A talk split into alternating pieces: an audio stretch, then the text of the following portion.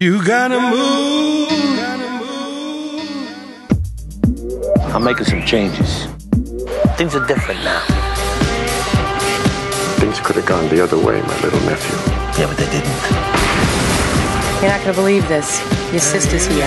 You're shitting me. She cannot take care of herself. Look at the look on her face! She's on the lam in that hospital from me. From the old school. I heard a lot about you. Yeah, well, I heard a lot about you. Talk to me. I want to direct my power against the people in my life that deserve it. Oh, yeah? Take her down. Whoa, whoa, what's the matter now? What's the matter? Only way to run a family these days is bunker style. You peer out through the slit. I swear to Jesus Christ, nobody got killed because of you. Are you watching me? You know who I am, and you know what I do. Hallo und herzlich willkommen zur Episode 377 des Bahnhofs Kino Podcast. Mein Name ist Patrick und bei mir ist der Daniel. Hallo. Madon. Madon. Hallo. Hallo. Wie geht's? Wie steht's? Ach, du, du mu- muss ja, muss ja. Also ich meine, äh, ich, ich warne mal vielleicht vorweg, ich bin verkabelt. Ja. Ja? Also ne, alles, alles, was hier aufgenommen wird, kann und wird gegen irgendjemanden verwendet werden, vielleicht.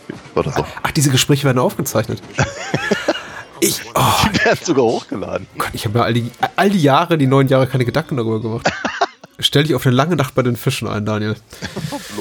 Wir sprechen über die zweite Staffel von Sopranos, wie man an den lauen Scherzen bemerkt. Und äh, wir freuen uns drauf, oder? Fragezeichen. Oder Fragezeichen, ja. Ja oder nein? Ich meine, ich stelle dir die Frage. Ist es Ach so, ach so, ich Ja. dachte, das war. Dachte, das ist eine rhetorisch. rhetorische Frage, die keine Antwort bedarf und du, du, du, Ja, du windest nee. dich da jetzt raus wie, wie Pussy, wenn dich äh, Toni drauf anspricht, ob du verkabelt bist und fürs FBI Jawohl, genau, richtig. Okay. Also du stellst fest, ich, ich, ich wollte darauf eigentlich gar nicht antworten. Aber jetzt werde ich vermutlich müssen. Ja, aber vielleicht Ja. schieben wir das noch ein Na, dann, bisschen dann antworte auf. ich wie ein Politiker und ich sage, ähm, das ist eine sehr wichtige Frage und ich bin sehr froh, dass Sie ausgerechnet mir diese Frage stellen. Mhm. Und deswegen verweise ich an meinen Assistenten. Den Ressortleiter oder so. Ich, Ah. ich, ich, ich sag's mal geradeaus, ich fand jetzt die zweite Staffel nicht so toll. Aha. Ja. Und das ging äh, konform mit deiner Erinnerung an die zweite Staffel oder war das Nee, eher, eher so im Sinne, eigentlich war die doch toll? Ja, ja, also Hm. ich äh, tatsächlich äh, passierten in der zweiten Staffel ganz viele von den Dingen, die an die ich mich eben auch Jahre, Jahre später noch dran erinnerte, Mhm. inklusive zum Beispiel deinem, deinem dem, dem jetzt mehrfach erwähnten ähm, äh, äh, Pussy, der eben ähm, fürs FBI äh, ähm, äh, spitzelt äh, oder eben natürlich der der der, der redende Fisch, der ist auch immer Mhm. noch klasse ähm, und so. Das, also da waren oder die, die, die ganze, ganze Italien-Episode und so, das sind alles so Dinge, die mir doch durchaus im, im, in Erinnerung geblieben sind. Aber jetzt so beim Wiedersehen dachte ich halt äh, vor allem äh, über wirklich weite Strecken der Staffel, kommt doch bitte mal zum Punkt. Ja.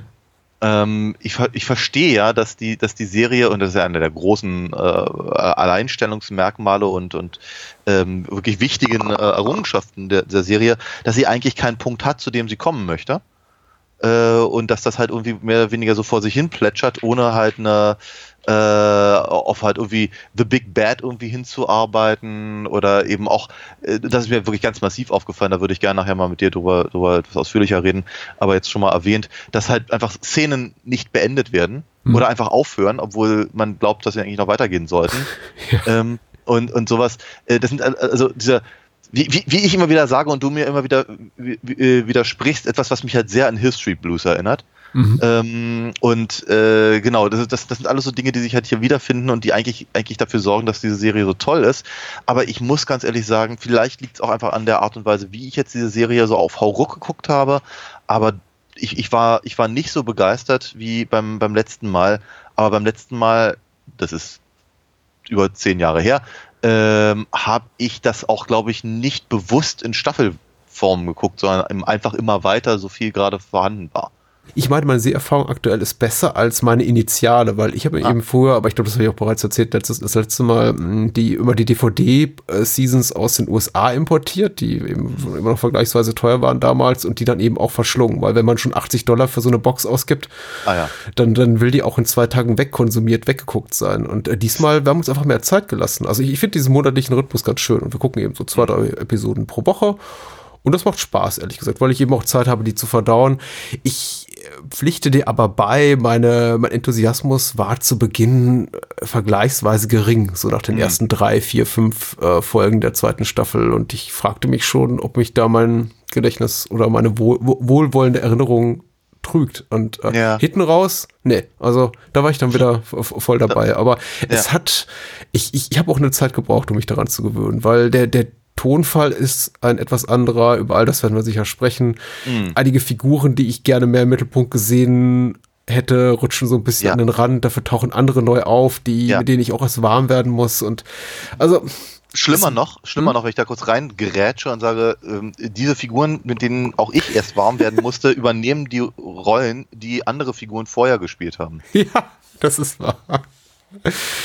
Äh, ein Jahr später, um das mal Ganze so ein bisschen logisch aufzubauen, obwohl wir diesmal ni- nicht so gut vorbereitet sind wie letztes Mal, glaube ich, auch. Wir haben sozusagen keine Notizen zurechtgelegt und ich glaube auch zur Produktionshistorie lässt sich nicht so viel sagen wie im letzten Mal, weil dieses ganze Element so von wegen David Chase musste für jede Regieentscheidung und für jeden, für jede HBO-Minute kämpfen. Diese ganzen Ge- Gefechte waren ausgefochten und äh, Sopranos eben spätestens zum Ende der ersten Staffel ein veritabler Hit für HBO. Und deswegen hat er eben auch weitgehend freie Hand, äh, bekam dann den Zuschlag für Season 2 und die ging 99 in Produktion und startete dann äh, ziemlich genau ein Jahr nach äh, Ausstrahlung der ersten Staffel, nämlich im Januar 2000.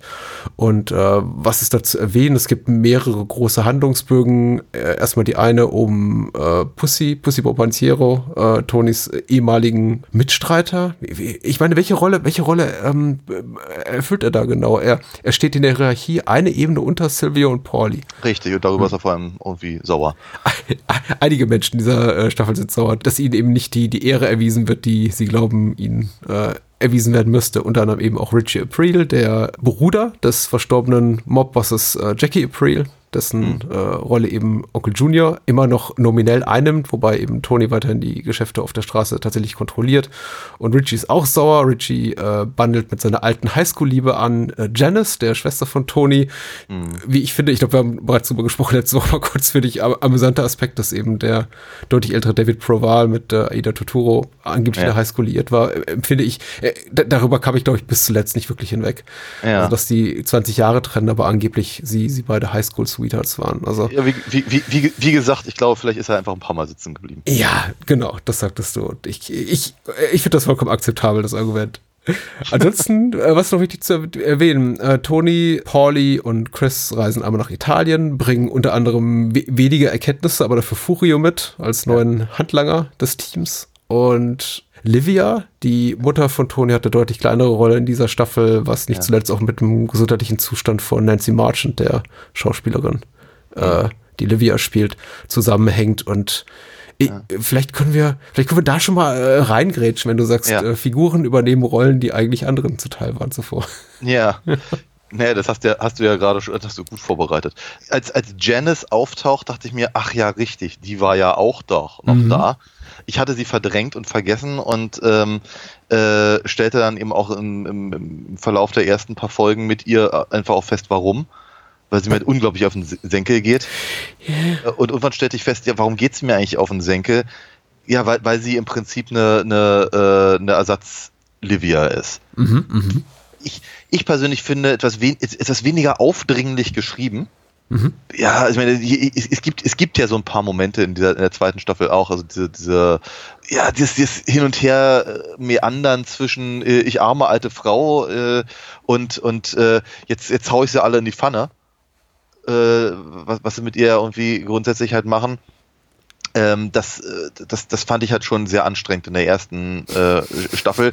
Hab aber natürlich verstanden, wie wichtig es tatsächlich für die, für die Entwicklung der Staffel und der Figuren halt ist. Ähm, und das, das, das haben sie halt mehr oder weniger äh, eben jetzt halt ähm, auf, auf, auf Janice übertragen. Die darf das jetzt machen. Ähm, aber sagen wir mal, ich habe ich hab das Gefühl, dass sie ein bisschen besser geschrieben ist dabei. Äh, dass ihre, dass ihre, ihre Motivation vielleicht einfach auch nachvollziehbarer ist als, wie soll ich sagen, Sch Schwest Schwester, die halt nach langer, langer Zeit da wieder zurückkommt, aus verschiedenen Gründen sich eben aus der Familie äh, zurückgezogen hatte, äh, ähm, aber irgendwie, sagen wir mal, ihrer eigenen Historie und eben auch der, der Art und Weise, wie eben diese Familie Soprano funktioniert, nicht entfliehen kann, fand ich halt alles interessanter als so die intrigante Mutterfigur, die letztendlich ja, sagen wir mal, die ganze, die ganze Geschichte so ins Sein gebracht hat.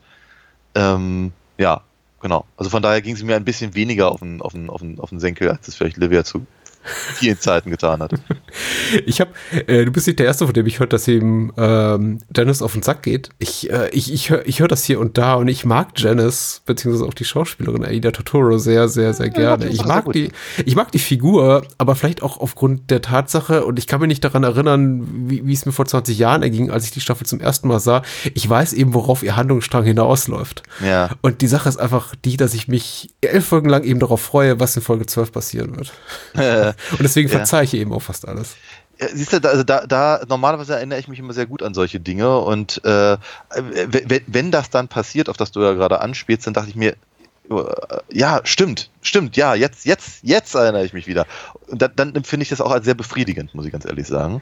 Äh, das ist, glaube ich, so der Effekt, den du vorhin genannt hast. Also es ist, äh, es, ähm, es lohnt sich tatsächlich. Und die letzten paar Folgen äh, zeigen das dann ganz deutlich. Es lohnt sich eben da, ähm, da dabei zu bleiben, weil es eben eine äh, Form von Katharsis in irgendeiner Form gibt für die meisten der Geschichten, die da eben erzählt werden. Ja, ja. Und dieser Moment, der nicht beim Namen genannt werden soll oder dessen äh, Beschreibung wir uns vielleicht erst später nähern, der, ich muss sagen, ist für mich einer der, der großen prägenden TV-Momente dieses Jahrtausends. Also Ja. ich kann mich noch sehr gut daran erinnern, wie ich da damals vor, vor der Glotze saß und mir dachte, holy shit, das Ja. ist, äh, ich brauche erstmal ein paar Minuten, um das zu verdauen. Und ich habe jetzt Ja. den, den, den, auch das Vergnügen gehabt, mit äh, meiner lieben Frau die Folge zu gucken, die sie noch nicht kannte. Und Ah.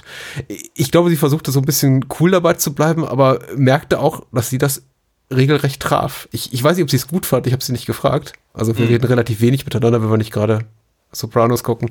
Eigentlich nie. aber äh, sie wirkte etwas konsterniert und sagte, ach.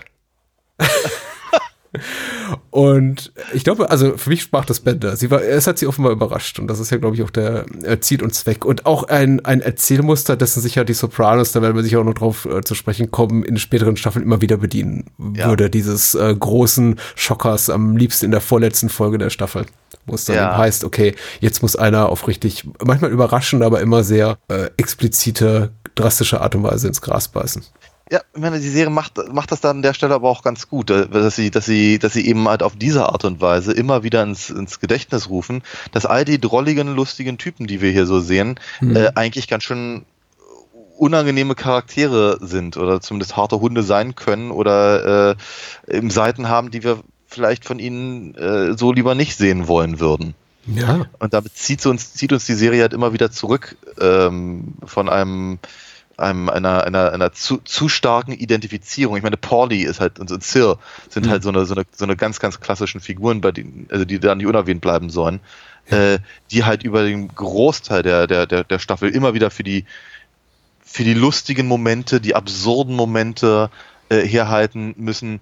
Äh, das hat auch ein bisschen was einfach mit der mit der Optik zu tun, würde ich denken. Also äh, ich frage ich frag mich halt immer, ob Steven Van Zandt halt tatsächlich so eine Unterlippe hat oder ob er die halt extra rausschiebt.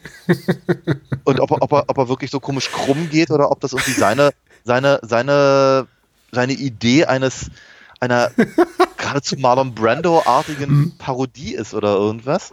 Ähm, und ähm, ähm, äh, hier, äh, äh, na, komm, sag noch mal.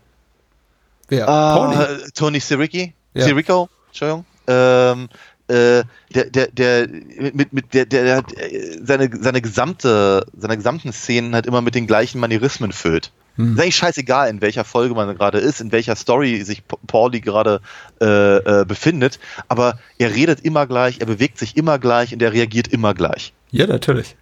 Dadurch, dass sich aber die Situationen um ihn herum ändern, wirkt das dann oftmals sehr komisch. Ja. Ne? Ähm, und und ähm, äh, sie hat, bei, bei beiden Figuren geben sie sich im Laufe der Serie immer wieder Mühe, immer also zwar zwar ihre ihre wirklich die drolligsten Momente diesen beiden zu geben Hm. und sie dann aber auch wieder in eine Richtung zu bringen, wo man sagt irgendwie hops, die möchtest du aber eigentlich nie auf deiner schlechten Seite haben. Im Grunde machen sie, ja, eigentlich immer das Gleiche. Ich meine, Silvio zieht dir auch bis zum bitteren Ende immer noch der Pate 3. Ich glaube sogar in der letzten Folge, ne, mit uh, Our True Enemy has yet to reveal himself. Ja, ja. Er, er wird es einfach Ja, nicht er, los. er, sieht, Ja. er sieht in der, in der, in der, äh, wenn er, wenn er da irgendwie am, auf diesem Boardwalk, auf diesem Pier oder wie man es nennen möchte, Ja. so komisch vorbeischwebt an, an, an, an Tony. Er sieht, er, er sieht eben auch aus wie, wie Al Pacino in der Szene in der Küche, kurz bevor er seinen Anfall hat. Ja. Mit, diesem, mit, diesem, mit, diesem, mit diesem roten Sweater und der, und der Brille am, an, der, an der Schnur. Und so. Wo fangen wir an? Ähm, ich, ich wollte ergänzend sagen, weil das ja durchaus auch zentrale Figuren sind und wir ihnen in der ersten Staffel sehr viel Zeit gewidmet haben und sie in der zweiten etwas kürzer kommen. Das sind äh, Dr. Malfi. Dr. Malfi hat sich von der Ausübung ihres Berufs zu Beginn der Staffel weitgehend zurückgezogen, hat selber äh, therapeutische Hilfe gesucht und, irgendwann Peter so auf halber, genau. von, mit Peter Bogdanovich, genau. Und äh, auf halber Strecke der Staffel finden sie und Toni wieder zusammen Ja. In Form der Therapie. Und Chris, ich glaube, damit beginnt auch die Staffel. Äh, sehen wir bereits in dieser Mo- Montage zu dem äh, Frank Sinatra-Song. Was Ja. verkauft äh, Christopher? Aktienpapiere? Ja, von, von We Webistics oder wie? Ja, ja. genau. Genau. Ah, genau, im Prinzip, im Prinzip eine, eine, eine, eine Schein, äh, mit irgendwelchen, also im Prinzip, im Prinzip ist es ein Kommentar auf die, auf diese, ähm, Internetblase. Ja. Ja, Dotcom-Bubble. Ja. Ja. Die, die, die uns ja alle Anfang der, Anfang 2000 irgendwie, irgendwie mitgenommen hat, ja. Ja, das war hart. Du, äh, äh, Leute, die zehn Jahre jünger sind als wir, glauben, 2000 gab es noch gar kein Internet. Was, Ja, ja, ich. Und diese Serie beweist das Gegenteil. Also wir sehen Mhm. immer wieder alte Internetbrowser, was mich immer freut. Auch schon. Also wir haben viel von Meadow auch gesehen, wie sie damit. Ja, arbeiten. mit AOL und so ein Zeug. ja, ja. das ist äh, Ja, sehr hübsch. wundervoll. Genau. Ja. Äh, diese ganzen, diesen ganzen Scam betreibt er unter anderem mit seinen beiden Angestellten Matt und Sean, die eben auch noch tragende Rollen spielen im Laufe der Serie. Und äh, versuchen mit äh, Richie April den Schulterschluss äh, zu vollziehen und äh, glauben, das wäre eine gute Sache, in dessen Zuge äh, Christopher umzubringen, der zwischenzeitlich auch versucht, den Hollywood Fuß zu fassen als Drehbuchautor. Dazu, da, da, also das hat mich auch zum Beispiel überrascht. Da hatte ich tatsächlich keine nennenswerte Erinnerung mehr dran, wie früh eigentlich der Ja. Konfliktherd schwillt zwischen Tony und Christopher. So von wegen, mach Ja. dies oder mach das, aber du musst dich entscheiden, sonst musst du abhauen oder ich bring dich um. Richtig, daran hatte ich auch keine Erinnerung. Ich hatte auch keine Erinnerung daran, wie, wie, wie, wie schnell sie Christopher auch zum Junkie werden lassen. Äh, sowieso, auch, auch, auch die ganze, auch die ganze Italien-Nummer, ähm, äh, das, was ja die, glaube ich, die dritte oder vierte Staffel ist. Folge, ja. Äh, Folge, Mhm, danke, Genau. ja. Folge der Staffel ist. Äh, das hätte ich auch irgendwie erst viel, viel später irgendwie rein, reingepackt. Also, ich, ich, find, ich finde tatsächlich, die, die, die Art und Weise, wie diese Serie, also wie die, wie die Serie, die Staffel anfängt, erscheint mir auf der einen Seite sehr konsequent, da weiterzumachen, wo wir gerade aufgehört haben. Ähm, also eigentlich eine sehr, sehr clevere Art und Weise, da, da, da reinzufinden nach einem Mhm. Jahr äh, Sendepause quasi. Ähm, auf der anderen Seite hatte ich eben also das Gefühl, dass sie, dass sie, während sie zwar auf bestimmte Punkte eingehen, die sie halt auch schon in der ersten sehr brillanten Staffel ähm, etabliert haben, äh, so versuchen sie sie hier sehr schnell entweder abzuarbeiten oder auf den Kopf zu stellen und Mhm. daraus ihre Dramatik zu, zu, zu schaffen. Ähm, das ist vielleicht schon wieder, vielleicht schon wieder zu, zu tiefenanalytisch, aber äh, es ist mir, es ist mir ganz, ganz stark am Anfang aufgefallen, wo ich wie dachte, äh, also gerade auch durch diese Montage, die du gerade erwähnt hast, die sehr schön ist, wohlgemerkt, aber dachte so bei mir, okay, das ist jetzt eine clevere Art und Weise zu zeigen, auf welchem Punkt wir sind. Genauso auch wie dieser, dieser erste Mord an, ich weiß gar nicht, wer das eigentlich da ist. Warum Mhm. der eigentlich, eigentlich, eigentlich hops gehen muss, habe ich nicht verstanden, außer dass halt während der Autofahrt, bis er dann hops geht, äh, irgendwie mal, mal, mal kurz zusammengefasst wird, wo wir, wo wir jetzt eigentlich uns gerade befinden in der Serie. Ich suche es bis zum nächsten Mal raus, aber den Schauspieler mochten sie ja ganz gerne, wie sie dann in, in späteren Episoden bei, den, bei der Produktion festgestellt haben und haben ihn dann später einfach als seinen Zwillingsbruder besetzt. Ja, ja, ja. In der vorletzten Folge oder so. Genau. Phil und. Heißt der nicht Paul auch? Ich, Oder ich so? glaube, er gehört zur Palmice-Familie, kann das sein? Ich habe keine Ahnung. Ich, ich, Cousin es- von Mikey? Ja, also Es ist sagen wir mal so, schwierig. Ich, ich, krieg's, ich krieg's eben auch nicht so ganz auf die Reihe, aber ich dachte so bei mir, ja, okay, ich verstehe es jetzt eben einfach von der, von der, von der, von der Drehbuchebene her. ja, na gut, es, es, es, ist, es ist halt so. Es Hm. ist, was es ist. Und ähm, aber eben andere, andere Sachen, wie eben zum Beispiel ähm, zu zeigen, okay, also offenkundig, nachdem äh, Tony halt alles für sich hat äh, ganz gut regeln können im letzten Jahr, ist eben das jetzt seit einem Jahr einigermaßen äh, Vabene und, ähm, und äh, June, Junior ist eben auch immer noch im Knast und äh, aus irgendeinem merkwürdigen Grund ist, ist, ist Christopher jetzt ein, jetzt irgendwie hängt, hängt, hängt er an verschiedenen Drogen. Er war aber auch schon in der ersten Staffel ein Junkie. Also ich meine, er, er hat Meadow Crack gedealt und sowas, oder? Naja, aber das hat noch, da, zumindest haben sie noch nicht gesagt, dass er es selber nimmt. Ja, ich dachte, er und sein Kumpel, der dann das zeitliche segnet, äh, die, die haben diese ganzen kleinen Raubzüge auch vollzogen, um sich ihre Drogen so zu finanzieren. Das war, war zumindest das kann sogar, Ja, ich glaube, ja, ich möchte, ich möchte dir nicht widersprechen, aber ich hatte es jedenfalls nicht so vordergründig. Mhm. Also sie, sie verwenden halt in der zweiten Staffel sehr viel Zeit darauf, eben zu zeigen. Ja, ja, ja. Da, da, da wie, gebe ich wie, absolut wie er permanent recht, ja. Nadel im Arm hat oder mhm. äh, äh, bevor er mit John Favreau redet, dann erstmal einen durch die Nase zieht und so. Mhm. Und so. Also es ist, schon, es ist vordergründiger auf jeden Fall. Ähm, wir hatten die erste Folge geguckt und wollten eigentlich auch weiter äh, gucken und stellten dann fest, als die fertig war, war es halt doch relativ spät schon am Abend. Dachten wir auch, ja, nee, so toll war die jetzt nicht. Eigentlich müssen wir jetzt nicht weiter äh, gleich hinterher die nächste schieben, nur aus, nur um die irgendwie abzuhandeln, bis wir, bis wir darüber reden. Ähm, und ich glaube, so ein bisschen diese, dieser Eindruck hielt sich bei mir auch wirklich fast die gesamte Staffel.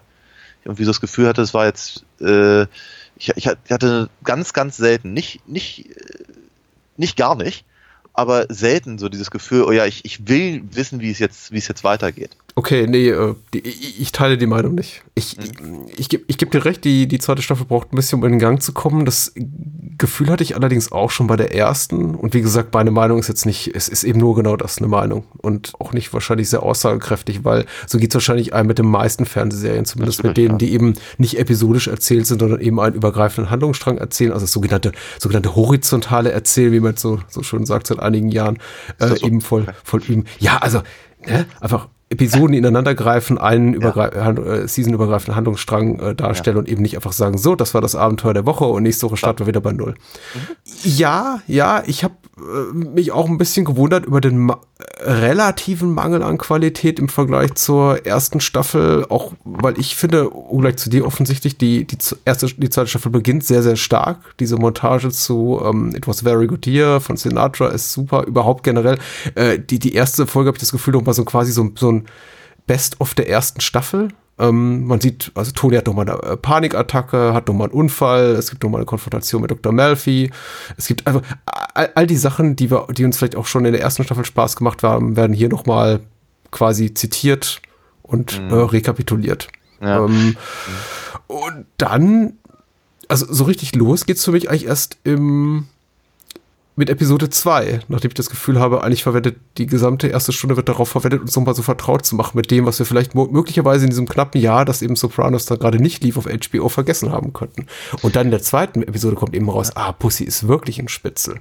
Ja. Und da ist äh, dieser Richie April und was will der eigentlich? Und ähm, er, er, okay, er, also erstens, ja, ich fand, ich habe, glaube ich, aber auch gesagt, dass die, dass die Montage toll ist. Ähm, ja.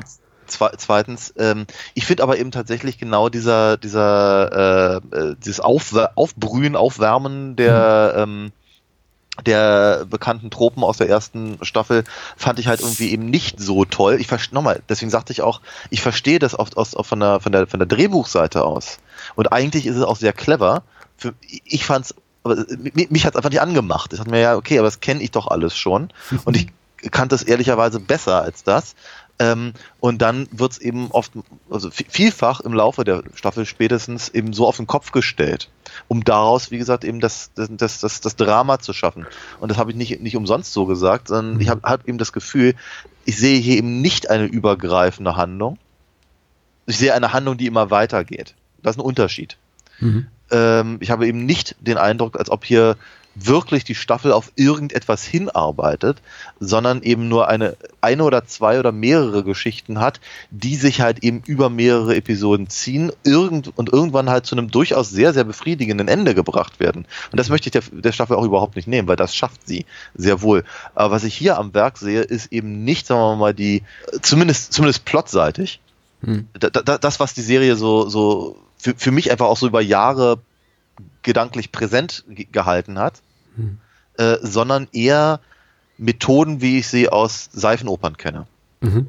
Besser umgesetzt, sicherlich. Und, und, und, und, und sagen wir mal, äh, äh genauso wie was ich eben Twin Peaks oder sowas eben auch genau diesen Methoden äh, angenommen hat, um halt einfach andere Geschichten zu erzählen und, und einfach die Sachen auch einfach vielleicht besser auf den Punkt zu bringen. Und nochmal, das, das, das werfe ich der, der Staffel ja auch gar nicht vor. Äh, weil sie macht das alles sehr gut und sie machen, sie machen das halt äh, vor allem charakterseitig eben sehr, sehr deutlich, was sie hier wollen.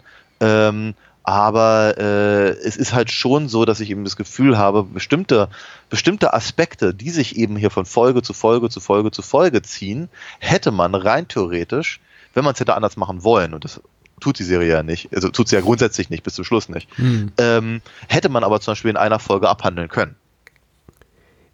Ne? Aber das, Ja. das, das halt immer weiter zu, hinzubringen und dann halt auch einfach Szenen äh, damit enden zu lassen, irgendeiner sagt irgendetwas Dramatisches, irgendetwas Mhm. Konfrontatives. Und dann siehst du halt nur, wie jemand irgendwie erstaunt guckt.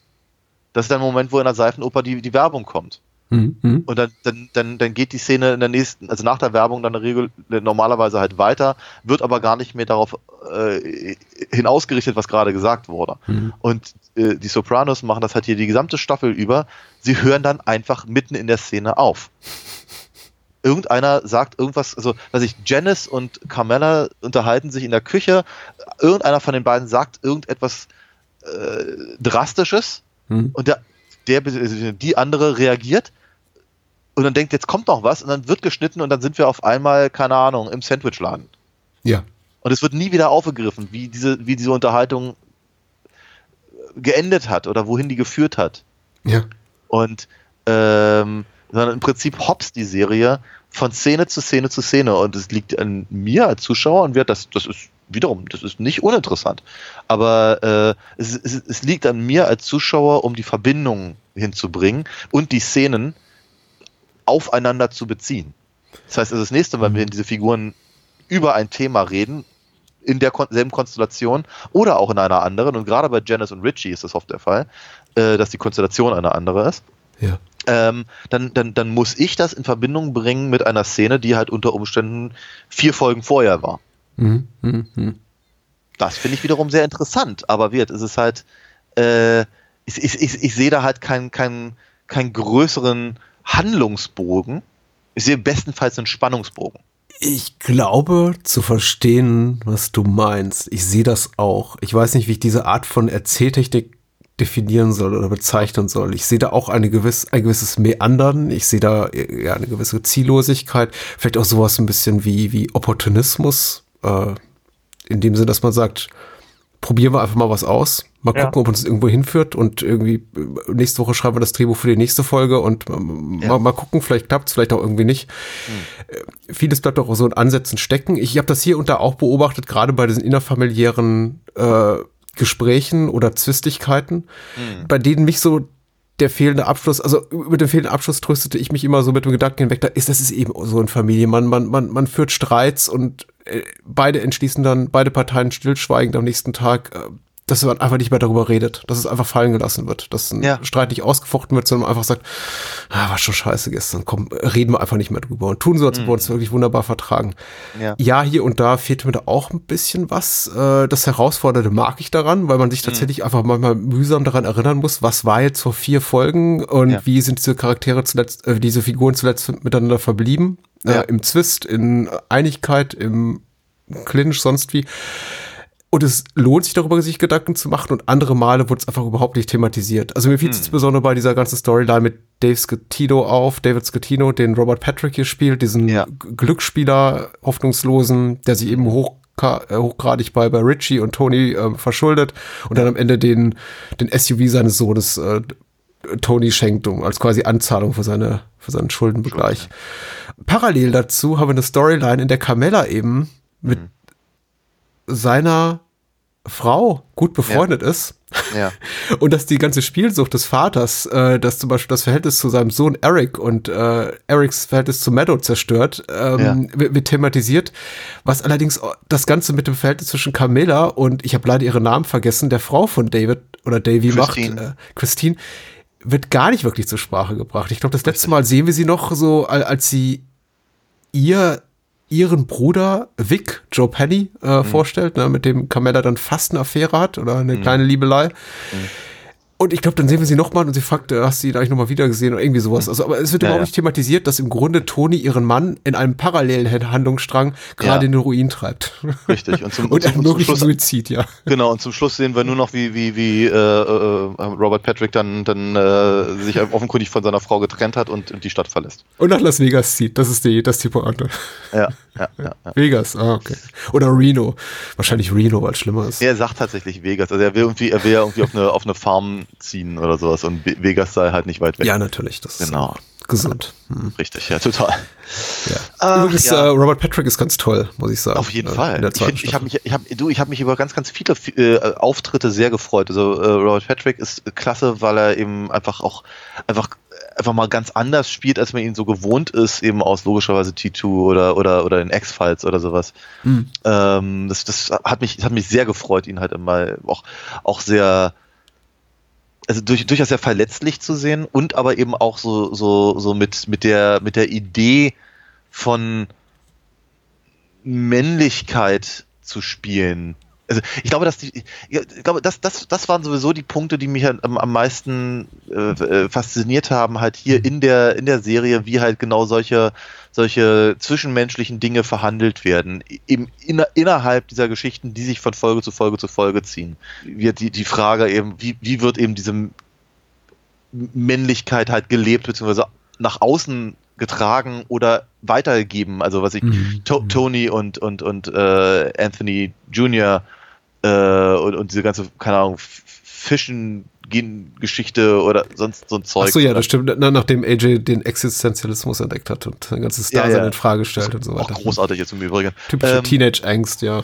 Ja, und, und, und sowas. Und, also, oder eben, oder alt gegen neu. Ne? Hm. Äh, Überhaupt, mal Tony und Richie, das ist halt einfach, glaube ich, der, der Zentra die zentrale ähm, Beziehung halt in dieser, in dieser Staffel, die funktioniert ganz toll für mich, finde ich, finde ich ganz, ganz super.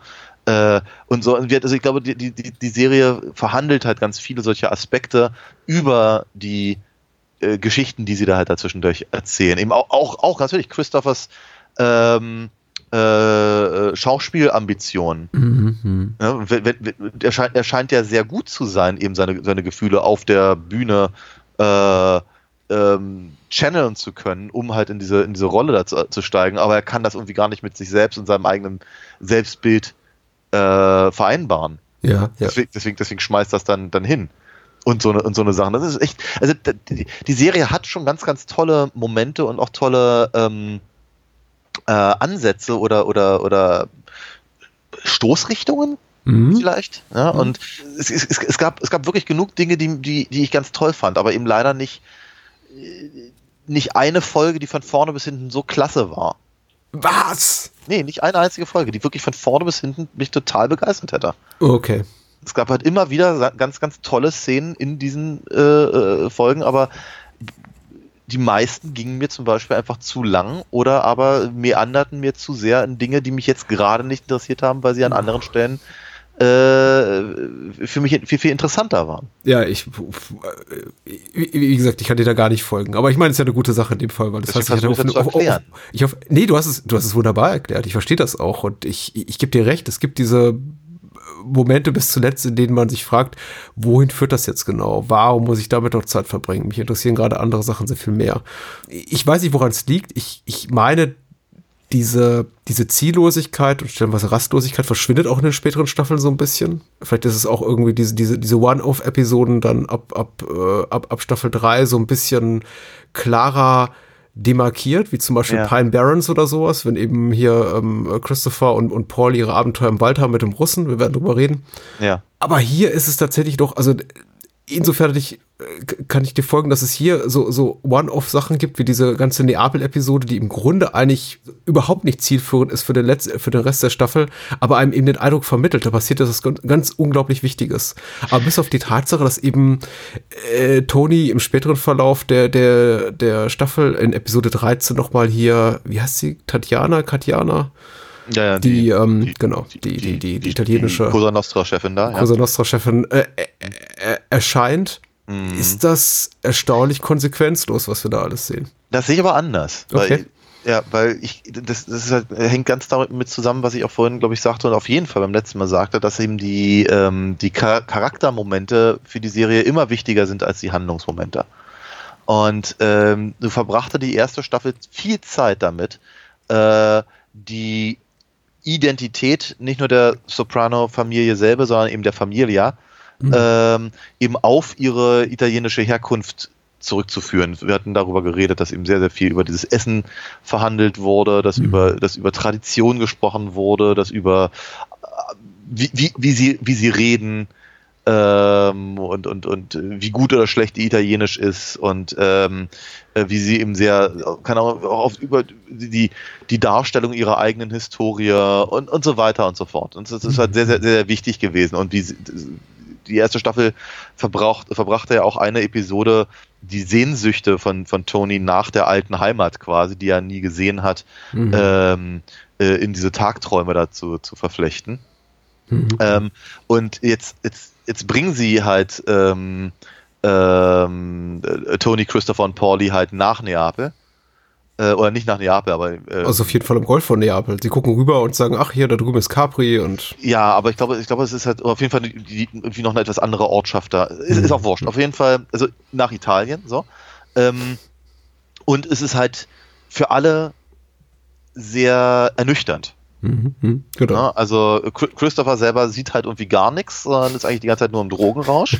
ja. Fast, fast schon den, fast schon den, den, den, den hm, den, den enttäuschendsten Teil der, der, der, der Geschichte äh, finde, wobei es aber gut vermittelt ist. Ja, also, ja, ja, klar, sie kommen an, werden empfangen und er sieht gleich einen, einen der Handlanger, der seiner Gastgeber mit Einstichen am, am ja. Unterarm und aha, okay, alles genau. klar.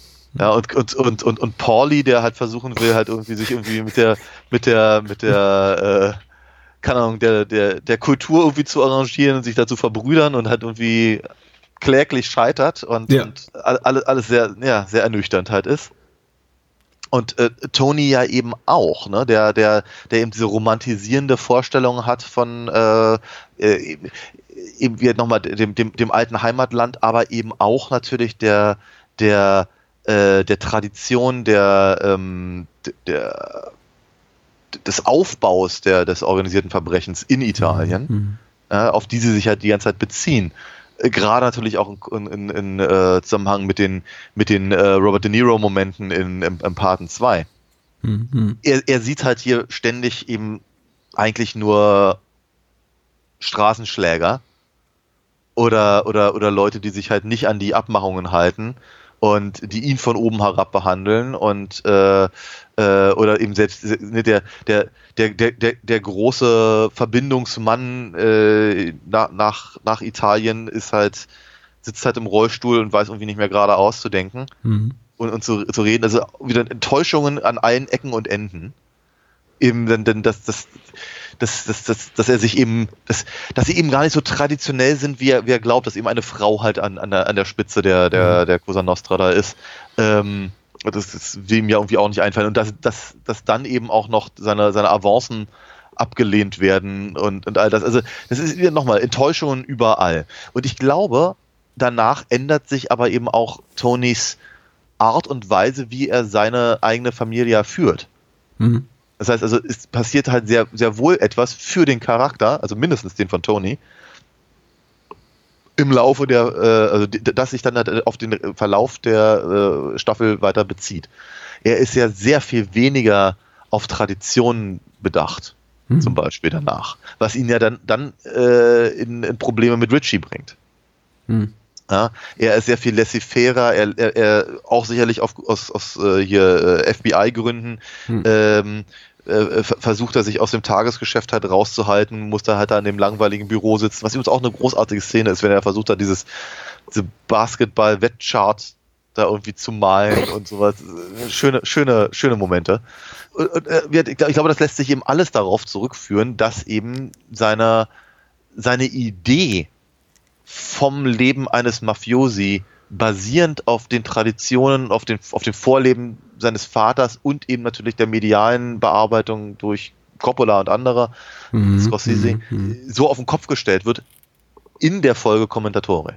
Ich, ich sehe den unmittelbaren Zusammenhang nicht so wie du, aber vielleicht habe ich die Chronologie der Ereignisse nicht mehr ganz so im Kopf. Ähm, ich, ich verstehe, was du meinst und ich glaube, es färbt sich ja ab.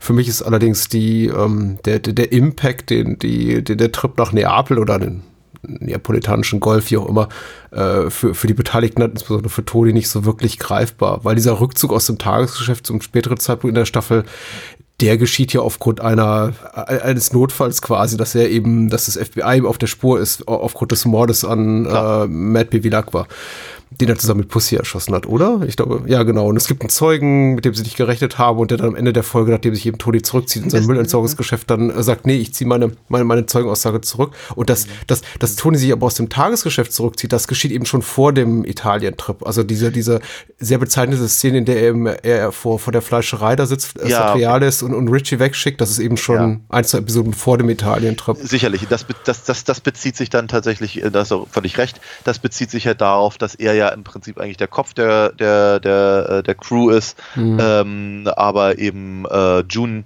quasi im Knast sitzt. Ja, ja. Dieser, der, der, gru- der grundsätzliche Konflikt der Staffel, abgesehen von, von, von, äh, von äh, ähm, Pussys Verrat, ist ja eben im Prinzip diese Frage nach Respekt beziehungsweise Tradition, Richtig. die er die ganze Zeit mit Richie ausbaldowert. Oder eben nicht ausbaldowert, weil ich glaube, wenn die beiden sich einfach mal hinsetzen würden und, und Tony ihm erklären würde, wie, wie das, das, das Leben halt zehn Jahre nachdem Richie im Knast gesessen hat, jetzt aussieht, dann würden sich vermutlich die Hälfte der Probleme lösen. Aber Richie ist nicht der hellste und er ist auch ziemlich aggressiv. Aber würdest du dich mit Richie hinsetzen? Ich nicht. Also, also David Proval muss mich nur von der Seite schief angucken und ich hab Schiss. Also, das ist, Ja, er hat eine großartige Fresse für sowas, ja. War- ist auch Toni zu doof. Äh, To- Tony ist bei allem und auch während noch, ich, das, das führe ich ihm auch wieder zurück auf seine, auf seine, ähm, auf, sein, auf seinen Trip.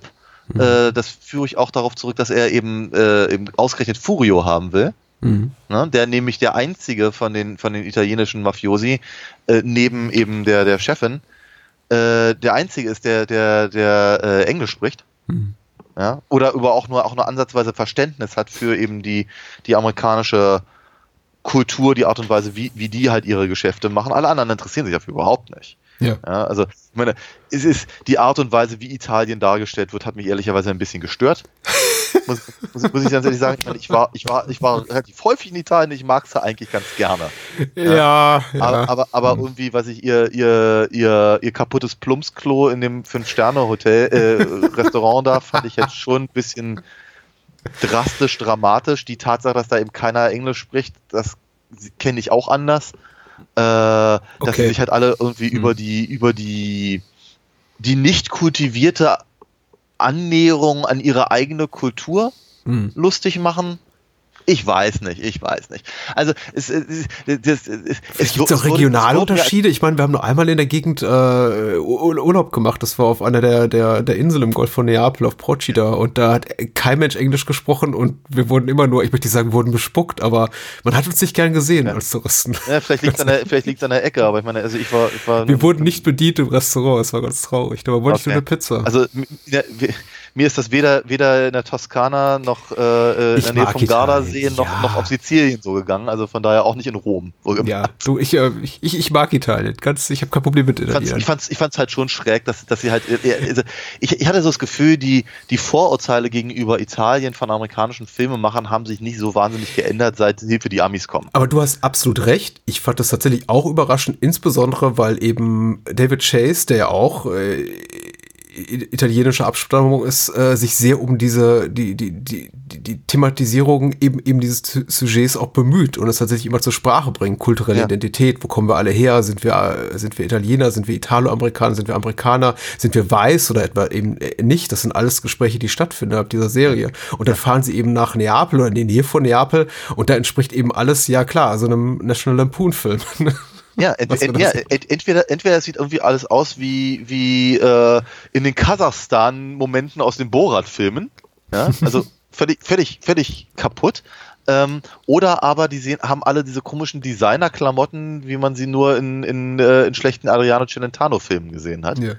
Aber Also- David Chase steht dahinter, er hat ja sogar ein Cameo. Also äh, Pauli grüßt ihm zu äh, und sagt hier Kommendatore. Und äh, er, er guckt ihn nur an und schlürft Ja. seinen Espresso weiter. Ja. Ähm, also wie gesagt, es, ist, es, hat, es hat mich alles etwas, etwas gewundert, aber ich glaube schon, dass das halt sicherlich ihm wird. Es, es, es, es, sollte, glaube ich, vor allem dieser, dieser Dekonstruktion dienen und dem der, der Desillusionierung äh, und ähm, äh, ja, die Tatsache, dass eben Furio dann danach ähm, äh, im, in, in New Jersey halt mit dabei ist äh, und sich versucht da irgendwie einzuleben und er und To- Tony natürlich sagen wir mal die die Brutalität quasi, die er halt sieht in, in, in, in Neapel, äh, versucht halt in seine eigene Truppe zu bringen durch Ja. Furio. Ja? Äh, gleichzeitig aber versucht halt irgendwie auf, auf, auf smarte Art und Weise, um da ein Wort zu nehmen, ähm, eben seine, seine Geschäfte zu führen gegen eben Leute wie Richie, die eben sehr, sehr uninformiert und haut drauf und schlussig halt sind. Mhm. Ähm, also ich ich glaube, das, das steht schon alles sehr im Zusammenhang, zumindest mit so einer Art übergeordneten Charakterentwicklung. Ja, klar. Ich möchte auch nicht sagen, es bleibt konsequenzlos. Ähm, für Tonys persönliche Entwicklung, wir haben natürlich Furio quasi als Überbleibsel dieses Trips und der wird auch überraschend schnell wieder in die Serie zurückgeholt. Ich dachte, der wird das ein paar äh, Folgen später importiert, aber es ist ja wirklich so, dass sie in Episode, ja, glaube ich, vier danach. in Italien sind und ab Episode 5 gehört Furio fast zum festen Ensemble Ja. der Serie und darf dann irgendwie schon zwei Folgen später den Massagesalon da aufmischen, sehr effektiv. Also ja. äh, finde ich auch sehr cool. Ich mag auch den Schauspieler, der eigentlich gar keiner ist. Ich glaube, der ist irgendwie bildender Künstler, Bild, Ah, Bildhauer tatsächlich oder Maler. Und David Chase hat einfach beim Dreh gesagt, ach, der ist so cool. Ich biete mal für eine Rolle an. Und ich habe eben auch das Gefühl, dass hier und da die Staffel sich so entwickelt in al- als Konsequenz genau diese Haltung, die Chase oft hat, indem er eben sagt, nicht nur bei Stephen Van Zandt, sondern eben auch bei dem solche Menschen wie Furio beziehungsweise dessen Schauspieler. Ach, der ist cool und der Typ passt irgendwie, den nehmen wir mal rein und mal gucken, was wir mit dem machen. Und vielleicht wird er in zwei äh, Staffeln später so eine aufkeimende Liebelei haben mit Carmella, aber das wissen wir jetzt noch nicht. Mal gucken. Und insofern, äh, deswegen, daher kam mein, mein, mein Gebrauch des Wortes opportunistische Erzählweise stellenweise. dass ich Das Gefühl habe, man, man, man lädt sich erstmal so Möglichkeiten ein, nur um dann zu einem späteren Zeitpunkt zu entscheiden, was man dann doch nochmal aufgreifen möchte und was eben nicht. Und teilweise finde ich das eben sehr geschickt, weil es eben auch das wahre Leben widerspiegelt oder das, was man so als im, im weitesten Sinne als Authentizität in einem filmischen Rahmen begreifen kann, in einem fiktiven Rahmen, weil äh, natürlich ist das nicht realitätsgetreu, was wir hier sehen und äh, soll es auch gar nicht sein, denn wir wollen ja unterhalten werden. Andererseits kann es eben frustrieren. Ich sehe das auch äh, stellenweise, dass ich mir eben denke, warum fehlt das einfach? Und das macht einerseits die Sopranos so frustrierend stellenweise, zum Beispiel einfach nur zum Beispiel in, in, in die Livia Janice Ecke schielen, dass man da eben eine Schauspielerin hat, Schauspielerin hat, die offenbar gesundheitlich nicht mehr so fit war und dann man nicht gesagt hat, man schreibt sie aus der Serie raus, sondern man behält sie irgendwie schon, aber eher in so einer alibihaften Funktion, nämlich dass sie ab und zu noch mal lustigen Kommentar aus dem, aus dem Hinterstübchen ge geben kann oder aus dem ersten Stock, wohin sie weitgehend verbannt ist, in ihrem eigenen Haus. in, der, in, in der zweiten Staffel, also Nancy Marchant als Livia. Und, und dann wiederum ist es erzählerisch eben ganz interessant, weil herausfordernd, weil es mich eben tatsächlich wach hält beim Zuschauen und ich mir äh, ständig Gedanken machen muss, könnte das noch eine Rolle spielen oder etwa nicht? Ja, ja. Ja, ich bin halt zwiegespalten. Ähm, ich, ich, ich glaube, die, die, die Staffel kommt zu sich in der zweiten Hälfte. Ich glaube, sie hat einige größere Fehltritte in Aber, der, in der äh, ersten, insbesondere in der Italien-Episode und in bezüglich Chris Ausflug nach Hollywood, den ich für fast gänzlich misslungen halte. Aber Äh, ja, ja und nein. Also ich finde, ich fand, ich finde schon ganz interessant. Also an dem, an dem, an dem Hollywood-Ausflug. Äh, also erstens fand ich interessant, wen sie da tatsächlich da gekriegt haben für die, für die Gastauftritte. Also Sarah Ja. Bernhardt und und und, und Jareen Garuffalo und und eben John Favreau. Alicia Witt fand ich toll tatsächlich. die nicht sich selbst spielt, genau. Ja. Ja, die, genau. Aber ähm, ich, ich, ich freue ich freu mich eigentlich grundsätzlich, wenn ich sie sehe, seit Dune, muss ich ganz ehrlich sagen. Mhm. Genau, und äh, ich, ich, find, ich fand eben auch ganz, also ich finde zum Beispiel an der Folge durchaus sehr spannend, wie es eben, wie eben die Ambitionen von Christopher halt an einer an einer Welt abprallen, in der er sich eben nicht auf die Art und Weise durchsetzen kann, wie er es eben gewohnt ist. Und wenn er es versucht, also wenn er, wenn er versucht, sich auf diese Welt einzustellen, dann scheitert er kläglich und wenn er versucht, sich auf die Art und Weise durchzusetzen, wie er es gewohnt ist, dann mag das auf diese Welt vielleicht unter Umständen sexy wirken, aber sie machen trotzdem nicht, was er will. Ganz im Gegenteil, er ist ganz schön, ganz schön äh, gefickt, ehrlicherweise. Ja. Ähm, ich, fand, ich fand die Folge schon ganz interessant und deswegen wollte ich eigentlich gerade fragen, ab wann du die zweite Hälfte überhaupt definierst, weil die Folge Die Girl ist die siebte von 13. Ja, Full Leather Jacket ist äh, für mich nicht nur eine meiner liebsten Episoden der Staffel, sondern überhaupt. Ja. Deswegen habe ich so ein bisschen Anschluss auch genommen an deine Äußerung. Ich äh, sehe da einzelne tolle Momente, aber keine einzelne, keine einzige rundum gelungene Folge. Ich sehe drei. Ich sehe Full Leather Jacket, ich sehe äh, Funhouse und die vorletzte Night White in, in White Satin Fun, Armor. Funhouse da gebe ich dir tatsächlich ja. recht. Funhouse ist eine tolle Folge. Ich finde, sie ist nur sehr von dem Rest getrennt. Von die, über die würde ich gerne einzeln reden, muss ich ganz Ja, sehr gerne. Ich so jetzt so zwischendurch erwähnt, finde ich es schwierig. Mhm. Ähm, aber ja, das ist so ziemlich die einzige, bei der ich auch wirklich von vorne bis hinten echt dabei war. Äh, von daher würde ich tatsächlich meinen Satz von vorhin ein bisschen relativieren wollen. Aber ich sehe sie eben als nicht so richtig zugehörig. Ich habe das Gefühl, okay. dass, dass die, ich, ich habe das Gefühl, dass die Staffel eigentlich mit Folge 12 endet. Und die letzte Folge, also Folge 13, Funhouse, kommt mir eher vor wie so eine Art, keine Ahnung, was ich, Weihnachtsspecial oder sowas. Also irgendwas, irgendwas ja, so, um, das, um das mal mit Doctor Who zu vergleichen. Ja? Okay. Also, man das Gefühl hat, wie die Serie ist, also eigentlich ist es vorbei, aber es kommt noch einer. Mhm. So. Und ähm, da, da natürlich jetzt gerade in der, in, der, in der Folge 13 äh, bestimmte andere Punkte halt nochmal beendet werden äh, und so. Aber ich, äh, ja, also nochmal, Funhouse ist, steht für mich tatsächlich ziemlich alleine äh, da und äh, bei allen anderen, äh, ja, also Full Leather Jacket ist aber eben auch so eine von diesen Folgen, die, bei denen ich eben also zum, also die, die gesamte, die gesamte Geschichte rund, rund um die titelgebende Lederjacke, ja.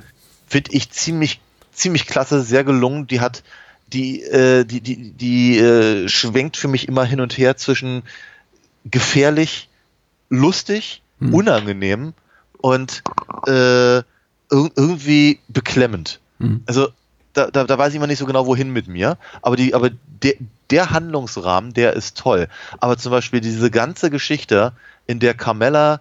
Die Schwester von Genie Cusamano.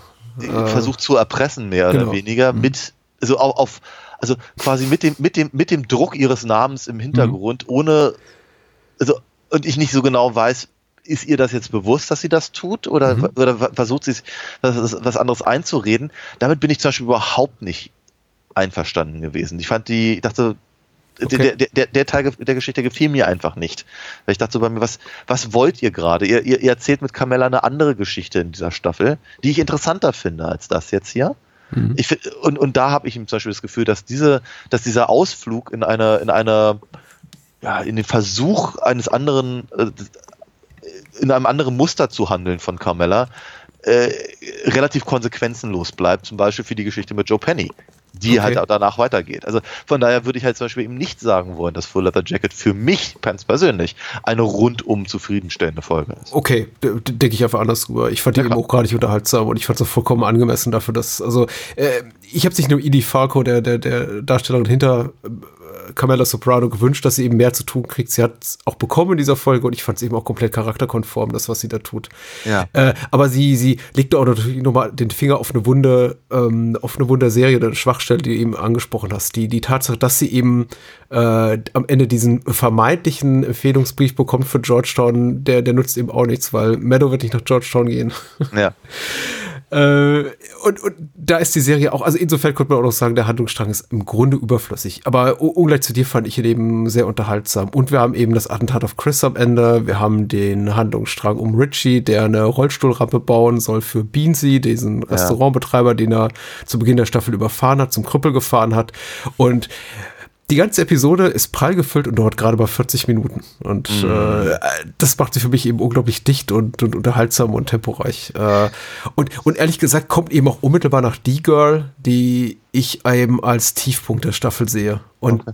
die mich so ein bisschen zurücklässt mit dem Gefühl, ach schade, irgendwie so, so, so richtig gut wird's nicht. Also äh, Big Girls Don't Cry, Happy Wanderer, ich glaube, das sind fünf oder sechs respektive, die sind ja. richtig stark, weil da hast du Vin McCasian, dieses ganze Glücksspielelement, du hast äh, die, die, die Neuordnung der Hierarchie unter Tony, also Paulie und ja. äh, Silvio werden befördert, äh, mhm. Furio räumt den Massagesalon auf, also da ist unglaublich viel drin, was mir gut gefällt. Und dann kommt eben die Girl, dieser Moment, in dem alles äh, stoppt. Mhm wir zu 80, 80 Prozent der Zeit mit, mit Chris in, und Adriana in Hollywood abhängen. Und Figuren sehen, die wir nie wieder treffen. Nur, sind sie ja nicht direkt in Hollywood, sondern in New York. Aber Richtig, halt in, ja, aber in stimmt. der Welt, in der Hollywood-Welt quasi, ja, natürlich. Ich weiß nicht, ob ähm, äh, Michael Imperioli da das, äh, das irgendwie im, im, im Vertrag hatte. Irgendwie eine, eine Folge muss ich ausschließlich mit mir beschäftigen oder so Mhm. pro Staffel. Der Versuch von Christopher aus, also, warte, äh, ah, wie sage ich das jetzt? Er hat, also, sowohl in der ersten Staffel als auch in der zweiten Staffel hat er diese Versuche auszubrechen aus diesem, aus diesem Mafiosi-Leben Mhm. auf das aber sein gesamtes Leben ausgerichtet ist und das er sich eigentlich auch immer erträumt hat. Aber er will irgendwie was daraus an, was anderes daraus machen. Er hat irgendwelche, er hat diese kreativen äh, Anflüge und bietet sich eben immer an, an, an Gesellschaften an, die ihn nicht brauchen oder ihn ausnutzen.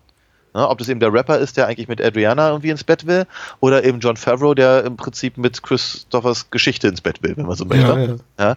Oder eben Christopher, der mit Alicia Witt ins Bett will. Ähm, und so, und dann, dann, dann, du hast völlig recht, dann stoppt eben die Serie. Und wir sind eben auf einmal in, in, in, in, in einer Handlung, die zumindest, nochmal, das ist, wieder, da, da hole ich mich, ich hatte es vorhin gesagt, plotseitig nichts zu bieten hat für den Rest der weiteren Handlungen. Aber charakterseitig schon. Mhm. Okay. Und ich glaube, das ist, das ist halt der Punkt, der, der, der mir immer wieder am meisten auffällt und der mich auch am meisten interessiert. Und deswegen bin ich eben, glaube ich, jetzt in der zweiten Staffel deutlich ungnädiger mit diesen, mit diesen Füllern, diesen, diesen, diesen kleinen Kurzepisödchen, diesen kleinen Geschichten, wie eben von mir aus der, der, der, der, der Rampe für Beansy. Das ist eine nette Geschichte Mhm. Und eine, eine, eine, eine, gute Möglichkeit, um den Konflikt zwischen der Tradition von Richie und dem Respektwunsch von Tony im Prinzip, basierend auf der, auf der untraditionellen Art, mit solchen Sachen umzugehen und der, der, dem, dem Einblick in eine neue Welt, den, der, die, der, der Richie fehlt. Mhm. Mhm. Ähm, also von daher, das verdeutlicht das alles sehr schön. Aber ich denke mir auch gleichzeitig, genau genommen, haben wir diese Punkte schon mehrfach anderweitig gehabt. Ja, nicht stärker, nicht Ja. unbedingt stärker, aber also ich sag mal, ist, ist, also gerade in, in, in Full Leather Jacket wird das halt tatsächlich so auf den Punkt gebracht und das gebe ich der, der, der, Handlung durchaus. Aber äh, und ist halt, da ist auch nichts, da ist auch überhaupt nichts ähm, Ehrrühriges dran. Ne? Wenn ich als Autor irgendwie äh, sage, oh stimmt, äh, den, den Punkt sollten wir vielleicht nochmal besser machen, ich habe da eine tolle Idee, naja, dann go for it, ist doch super. Äh, wenn, wenn sie die Zeit haben und das machen können und damit eben eine co coole Geschichte erzählt wird, bin ich da total dafür. Aber ähm, sagen wir mal, was eben die, äh, die Charakterweiterentwicklung angeht, ist es eigentlich nur eine Art von, weiß nicht, weiterer Sargnagel. Und genau dasselbe ist natürlich bei Christopher in D-Girl auch. Weil eigentlich ist das, was, was D-Girl erzählt, durchaus, und da, auch da gebe ich dir völlig recht, äh, imposanter in der, in der Szene, in der er da zusammenbricht beim, beim, ähm, äh, bei, bei seiner Schauspielschule Genau. und dann Mhm. einem, dem, dem einen halt in die, in die Gusche gibt, obwohl er dafür gar nichts kann. Ähm, äh, Im Prinzip ist es die gleiche Geschichte und Ja. prägnanter erzählt. Ja, ja. Äh, Ich glaube, das ist mein Kritikpunkt tatsächlich. Nicht, dass die Girl an sich installatorisch, was das Skript betrifft, Schauspielleistung und so weiter, eine schlechte Folge ist. Sie fühlt sich eben nur nach Big Girls Don't Cry, die leider gerade mal zwei Wochen vorher ausgestrahlt wurde, weitgehend redundant an. Weil wir Ja. im Grunde ähnliche Entwicklungen dort aufgezeigt bekommen, wie die, die wir bereits vorher eindrucksvoller gesehen haben und vor allem mit Adriana auch in einer stärkeren Rolle und ja, eben auch oh ja. Funktion für die Handlung. Und ich freue mich tatsächlich sowohl ähm, äh, äh, hier Christopher zu sehen, als auch Adriana, beziehungsweise ihre Schauspieler, aber es ist mir ein bisschen zu viel zu diesem Zeitpunkt. Und ich habe gerade das Gefühl, weil eben auch äh, The Happy Wanderer sehr, sehr Tony-lastig ist und sehr, sehr Mob-Story-lastig und wirklich so auf, Ja. auch auf die, auf, auf die Kerncrew zurückgeht, ein bisschen merkwürdig, mich schon nach einer, nach einem kleinen Intermezzo wieder zu verabschieden und äh, mich hauptsächlich mit Chris und Adriana zu beschäftigen oder hauptsächlich Ja. mit Chris. Und ich meine, Pussy kommt ja auch drin vor, haben diese ganze Sache hier mit, mit, äh, mit der Firmung oder Konfirmation von, Ja. ähm, also äh, Ja. Firmung wahrscheinlich von, von Anthony, natürlich. All- Alles gute Katholiken. und äh, dieser Konfrontation mit, mit Tony von, und, und Chris, wo eben Tony Chris vor die Wahl stellt, Mob oder Hollywood. Und äh, das sind alles äh, schöne Momente, aber sie kommen eben am, am Schwanzende, am, am Ende einer, eines 15-minütigen Ex, äh, Exkurs nach, nach Hollywood, der mich Ja. weitgehend kalt lässt. Zu Richie wollte ich noch sagen, ich finde tatsächlich cool, dass ihm diese Beansy-Geschichte bis zum, nicht bis zum bitteren Ende der Staffel, sondern aber nur so bis Episode 7, 8, aber wirklich nachhängt und dass auch, Ja. dass auch immer wieder referenziert wird und da nicht locker gelassen wird. Also Ja, es gibt Entscheidungen, die du zu Beginn getroffen hast oder die du mal getroffen hast, auch schlechte, die bleiben an dir hängen wie Scheiße am Schuh. Ja. Und ähm, das hat mir wirklich g- Genugtuung bereitet, weil es gibt so viele Serien, die einfach davon ausgehen, dass der Zuschauer oder Zuschauer so doof ist, einfach vergessen zu haben, was vor zwei Wochen passiert ist. Ja. Und hier wird Richie immer wieder dran erinnert, nee, nee, das geht nicht. Du kannst nicht einfach irgendjemanden, der unter dem Schutz von Toni steht, zum Krüppel fahren und dann sagen, ja, scheiße, war doch nur, ne? Restaurantbetreiber oder so.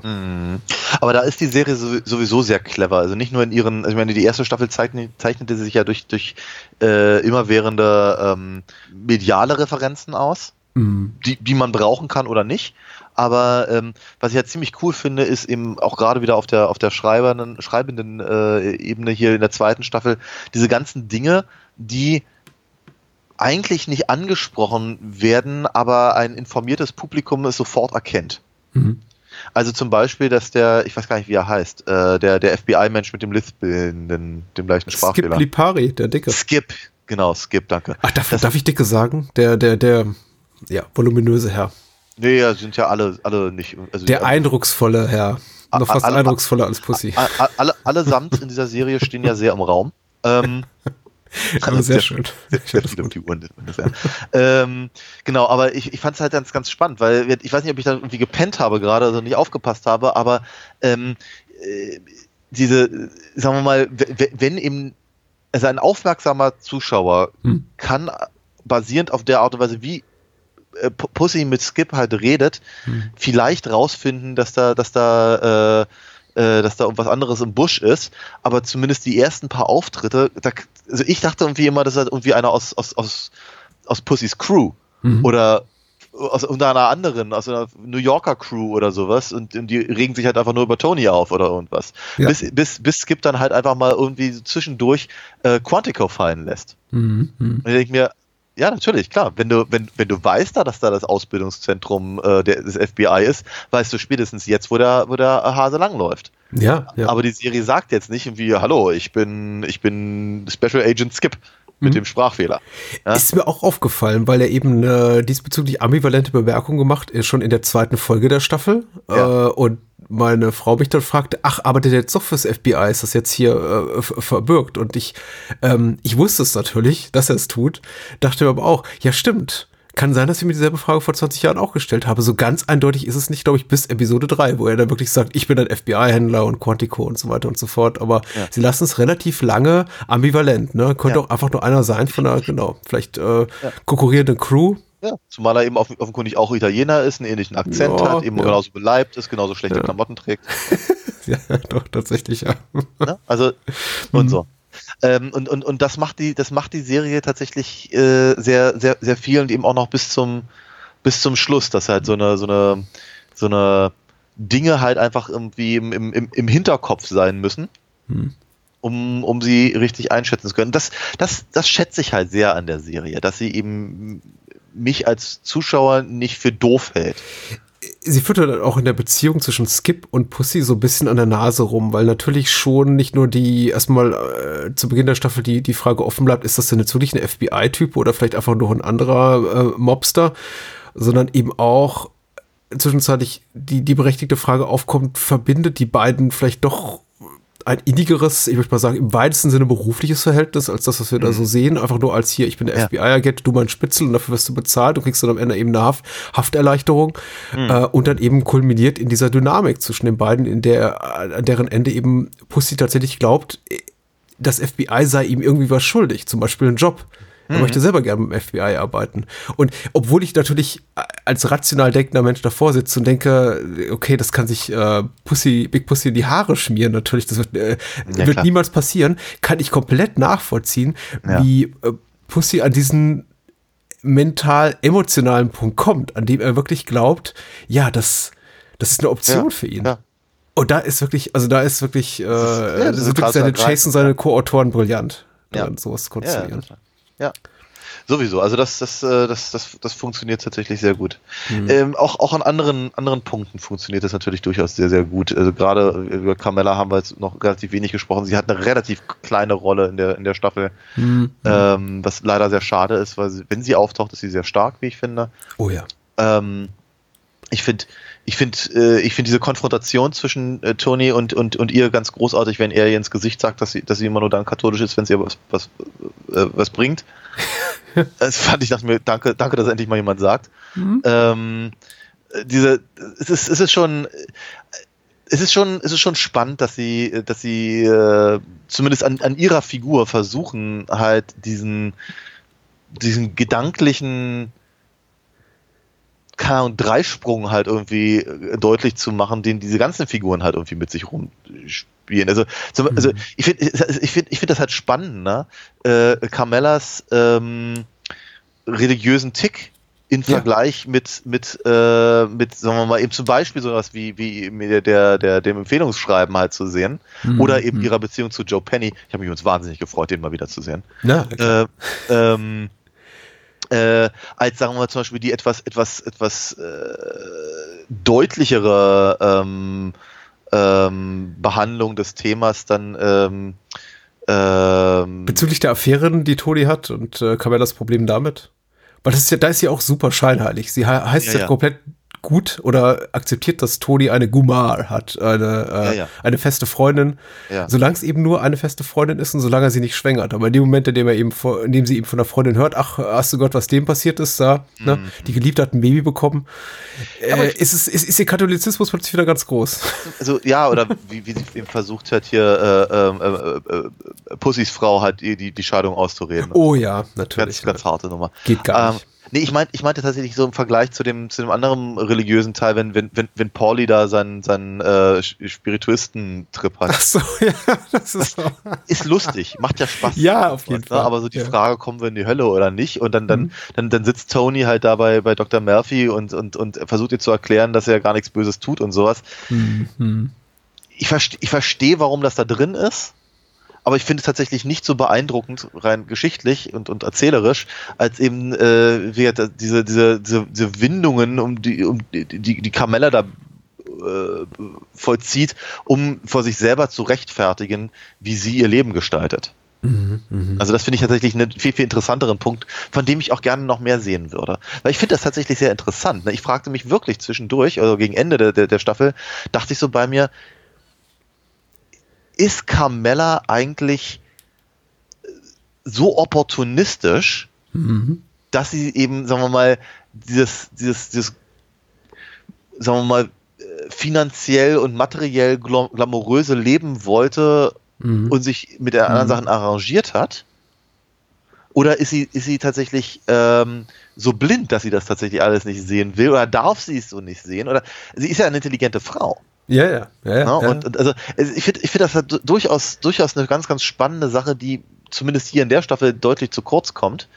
Ähm, aber ganz, ganz viel Potenzial bieten würde, um eben diesen, diesen, dieses Problem einfach auch ähm, ähm, zu, zu- zu, behandeln. Das ist praktisch diesen, die, die, die, das, das, das, das gesamte Leben, das Carmella führt, ist ja offenkundig nicht sehr befriedigend für sie. Weder, weder, weder geistig noch Naja. sexuell. ja, aber das nicht, kann- ja. Bitte? Es ist sexuell befriedigender als in der ersten Staffel für sie, aber nicht viel, ja. Nicht viel, nein. Ähm, eben auch die Frage, was darf, was darf sie in dieser Beziehung, was darf Toni und wie sollte sie eigentlich aussehen, dass sie das, dass sie das eben mal einfach mal besprechen im, im Zuge von dieser Vasektomie, finde ich gar nicht so verkehrt, führt nirgendwo hin, aber finde ich trotzdem nicht uninteressant. Ähm, äh, und eben wieder, immer wieder diese Reli- Religiosität, hinter der sie sich da irgendwie verstecken kann, aber sie versteckt sich ja eben ganz genauso äh, eben wieder diese materiellen Bedürfnisse, die sie da hat, eben hinter dem, dem was, was, was sie eben von Tonys Arbeit weiß oder nicht weiß. Das sind einfach interessante Fragen dahinter. Und ich frage mich, halt, frag mich halt wirklich so ein bisschen, sie, sie, sie, sie, sie kennt die ganzen Leute ja offenkundig seit, seit frühester Kindheit. Wusste sie, worauf sie sich da einlässt? Hat sie das, hat sie das eben äh, bewusst gemacht? Oder, oder äh, ähm, scheitert sie jetzt erstmal, also äh, erstmalig an solchen Problemen? Nicht, dass meine Meinung dazu irgendwie wichtig wäre, aber ich glaube ja. Also spätestens dann, wenn eben ihnen das äh, FBI auf die Pelle rückt und sie anfangen, eben die ganzen Sachen zu aus der Wohnung rauszuräumen, die, die, die äh, Barreserven, die sie haben und Waffen, denke ich mir schon, ja. Was gut, auch die erste Staffel ist, ja. Ja, ja, ich weiß. Äh, diesmal habe ich aufgepasst. Das ist die erste Staffel, ja. Ich wollte damit nur sagen, die, die Serie etabliert äh, relativ früh, dass sie darüber wohl Bescheid weiß. Sie ist allerdings auch sehr gut darin und ich gehe da eben auch als Zuschauer so ein bisschen mit und vergesse dann auch manchmal darüber fast, dass sie eben über alles sehr gut Bescheid weiß. Sie ist eben auch sehr gut darin, das vor sich selber zu verheimlichen oder sich nicht bewusst zu machen und sehr viel damit beschäftigt, e- eigentlich konstant zu rationalisieren und legitimisieren, Ja. was sie da tut. Und Ja. doch insgeheim zu wissen, dass es falsch ist. Ja. Und es gibt mehrere wirklich wunderschöne Episodchen in dieser Staffel und ich gebe dir absolut recht, sie kommt ein bisschen zu kurz. Aber wenn wenn es dann zur Sprache kommt, diese klassische Carmella-Dynamik von wegen, es ist falsch, aber ich tue es trotzdem, äh, da macht es eben wirklich viel Spaß. Und ähm, also diese George John-Episode, wie gesagt, finde ich schöner als, als du. Die Vasektomie-Episode führt immerhin zu einem Happy Ending für, für Tony und Carmella, insofern, dass die beiden da mal wieder in die Kiste steigen und ähm, wir, wir, wir diesen Otis, Otis Redding-Song hören dürfen, Lover's Prayer, Ja. der auch ganz toll ist. Ja. Aber die schönste Sache ist wirklich die mit Vic, muss ich sagen. Weil das ist wirklich so cool, weil Vic im Grunde eine komplett Agenda oder also der ist einfach nur da und Carmella tanzt um ihn rum und vo- vollzieht eine Entwicklung, an, den, an der Vic eigentlich kaum aktiven Part hat. Ja. Einfach nur aufgrund der Tatsache, dass sie mit sich selber so massiv im Unrein ist. Ja. Sie verführt ihn, nur um ihn dann, nachdem er sich schon längst zurückgezogen hat, nochmal auf die Pelle zurück und zu sagen, ich lasse dich übrigens ziehen. Ja, ja, ja. Und er sich denkt, vermutlich, okay, ich, ich, ich wollte auch schon ganz lange gezogen lassen werden oder wie auch immer dieser Satz Ja. zu Ende geht. Ähm, was machst du eigentlich noch hier? Man könnte natürlich, man könnte natürlich so versuchen, darüber nachzudenken, ob eben die Geschichte mit Vic, also äh, äh, Joe Penny, Hm. nicht, nicht doch sehr stark an ähm, äh, äh, hier Pater in Tetola äh, erinnert. Der er gar nicht ersten- auftaucht in dieser Staffel. Der ne? gar nicht auftaucht. Völlig richtig, ist mir auch aufgefallen, ja. Und so, aber ich fand es ich fand's tatsächlich ganz interessant, dass sie, wie soll ich sagen, dass sie eben genau diesen religiösen Aspekt, diesen, diesen unantastbaren Aspekt, der eben, sagen wir mal, als, als, als, als Sicherheit für, für Carmella herhalten musste, aber auch dafür, dazu, dafür sorgte, dass sie halt dann besonders, besonders sauer war. Also, äh, okay, die, die Intentola-Geschichte ist noch ein bisschen was anderes, aber trotzdem, ich fand es interessant, dass sie das halt rausgelassen haben äh, und sagen wir mal eben aus, aus, aus Vic halt eine ganz, eine ganz andere Figur gemacht haben. Und auch wiederum, auch gerade natürlich, weil Vic eben ja nun der, der, der Schwager ist von Robert Pat Patricks Figur, äh, eben auch darüber dann wieder ganz, ganz interessantes Männerbild halt äh, vermitteln. Ne? Das ist eher eben, also als, als, als, als hart arbeitender, also auch gerade, gerade, ähm, ähm, das ist, das ist ja Maler im Prinzip. Ne? Er ist Also, Maler, ja. Hm. ja, äh, Malermeister, äh, äh, also phy physisch, physisch arbeitender Mann eben eine ganz andere, eine ganz andere äh, Rolle halt ausfüllt als eben, ja, zum Beispiel eben Robert Patrick, der eben, der eben da, da diesen, diesen Laden schmeißt, der ihm nicht mal selber gehört, den aber trotzdem an die Wand fährt Hm. Äh, während er sein, sein, sein, sein Spielproblem hat, aber eben natürlich auch eine ganz andere Figur ist als, als Tony, der eben andere für sich arbeiten lässt. Und selbst wenn er dann eben irgendwann ins Büro geschickt wird, mehr oder weniger von, von hier Neo Mink, also dem, seinem Anwalt, äh, um eben das FBI äh, sagen wir mal, abzulenken. Mhm. Äh, aber dann eben auch nicht wirklich was tut, sondern da sitzt und eben seine, seine, seine Wettkarte ähm, äh, da irgendwie ausmalt. Also gesagt, ich finde es find das ganz interessant, was sie, was sie halt mit der Figur gemacht haben und eben gerade im, im, im äh, in Bezug auf, auf, auf, auf Carmella und eben auch vielleicht Carmellas Wünsche. Wünsche in Bezug auf, auf, auf, auf Männerrollen und was Mhm. ich vielleicht auch von Tony wünschen würde und all das. Von daher finde ich dann eben, äh, gerade dieses Happy End, das du gerade äh, spr- ansprachst, finde ich, äh, sagen wir mal, eher, eher so, geht, geht für mich so mehr so ins, ins äh, Bittersweete irgendwie. Ja, Ja, weil, weil, weil sie irgendwie eigentlich nur miteinander in die Kiste hopsen, weil er ihr eben diesen, ähm, diesen, diesen Pelzmantel da äh, äh, geschenkt hat. Was im Übrigen ein, ein, ein, so, so, so, ein- so, so ein 70er-Jahre-Fetisch ist, der mir irgendwie überhaupt nichts sagt. Ich finde irgendwie Se Se Sex in der Haut von toten Tieren finde ich seltsam. ja, man sollte sich das, das Happy Ending auch in ganz dicken Gänsefüßchen decken. Und äh, zum Pelzmantel gebe ich dir recht. Aber ich meine, das zahlt eben gen generell auf den eher grenzwertigen Geschmack, was Konsumgüter betrifft, von der, der Ja. Soprano-Familie ein, die Ja, deren ja. ganzes Haus ja aussieht wie ja so ein, ein Museum des Kitsches. Ja. Geschmack kann man halt nicht kaufen. Das, was man sich eben unter einer Villa Toskana in einem Vorort von New Jersey eben so vorstellt. Ähm, Mhm. Ja, schwierig. Aber gut. Auch hier bei uns in der Nachbarschaft gibt es Leute, die sich äh, Plastiline, Löwenstatuen ja, vor die Haustür stellen. Ihres Ja. Hauses. Also, ja, und das vermute ich nicht, das, das vermute, vermute nicht, vermutlich nicht mal auf ironische Art und Weise. äh, Nein, äh, vermutlich. Weil das nicht. erste, das erste, was ich gemacht habe, als ich einen Garten hatte, war mir einen Pink Flamingo dahin zu stellen. Aber hatte mir was mit John Waters zu tun. Äh, ist, ja, ich, ich, ich, ich meine mich zu erinnern, dass wir von Carmela wieder mehr sehen ab der dritten Staffel. Hier in dieser Staffel scheint so das Leitmotiv für sie zu sein, dass sie erstmal sich klar sich immer um sich selber dreht und die Tatsache, was darf sie und eben nicht und was ist sie Ja. äh, in der Lage, vor sich selber zu rationalisieren und irgendwie auch äh, schön zu reden und was eben nicht. Und das andere ist eben, dass alle ihre Wünsche unerfüllt bleiben letztendlich. Äh, inklusive dessen, was sie in der zwölften Staffel, in der zwölften Episode äußert, nämlich, dass sie mit äh, Rosalie April jetzt auch mal nach Rom fliegt oder für, Ja. für drei Wochen nach Italien und äh, weil sie sauer ist, dass eben Toni ohne sie nach, nach Italien gereist ist und äh, eine Reise, die sie niemals antreten wird. Also kleiner Spoiler für Staffel 3. Ja. Sie wird nicht verreisen.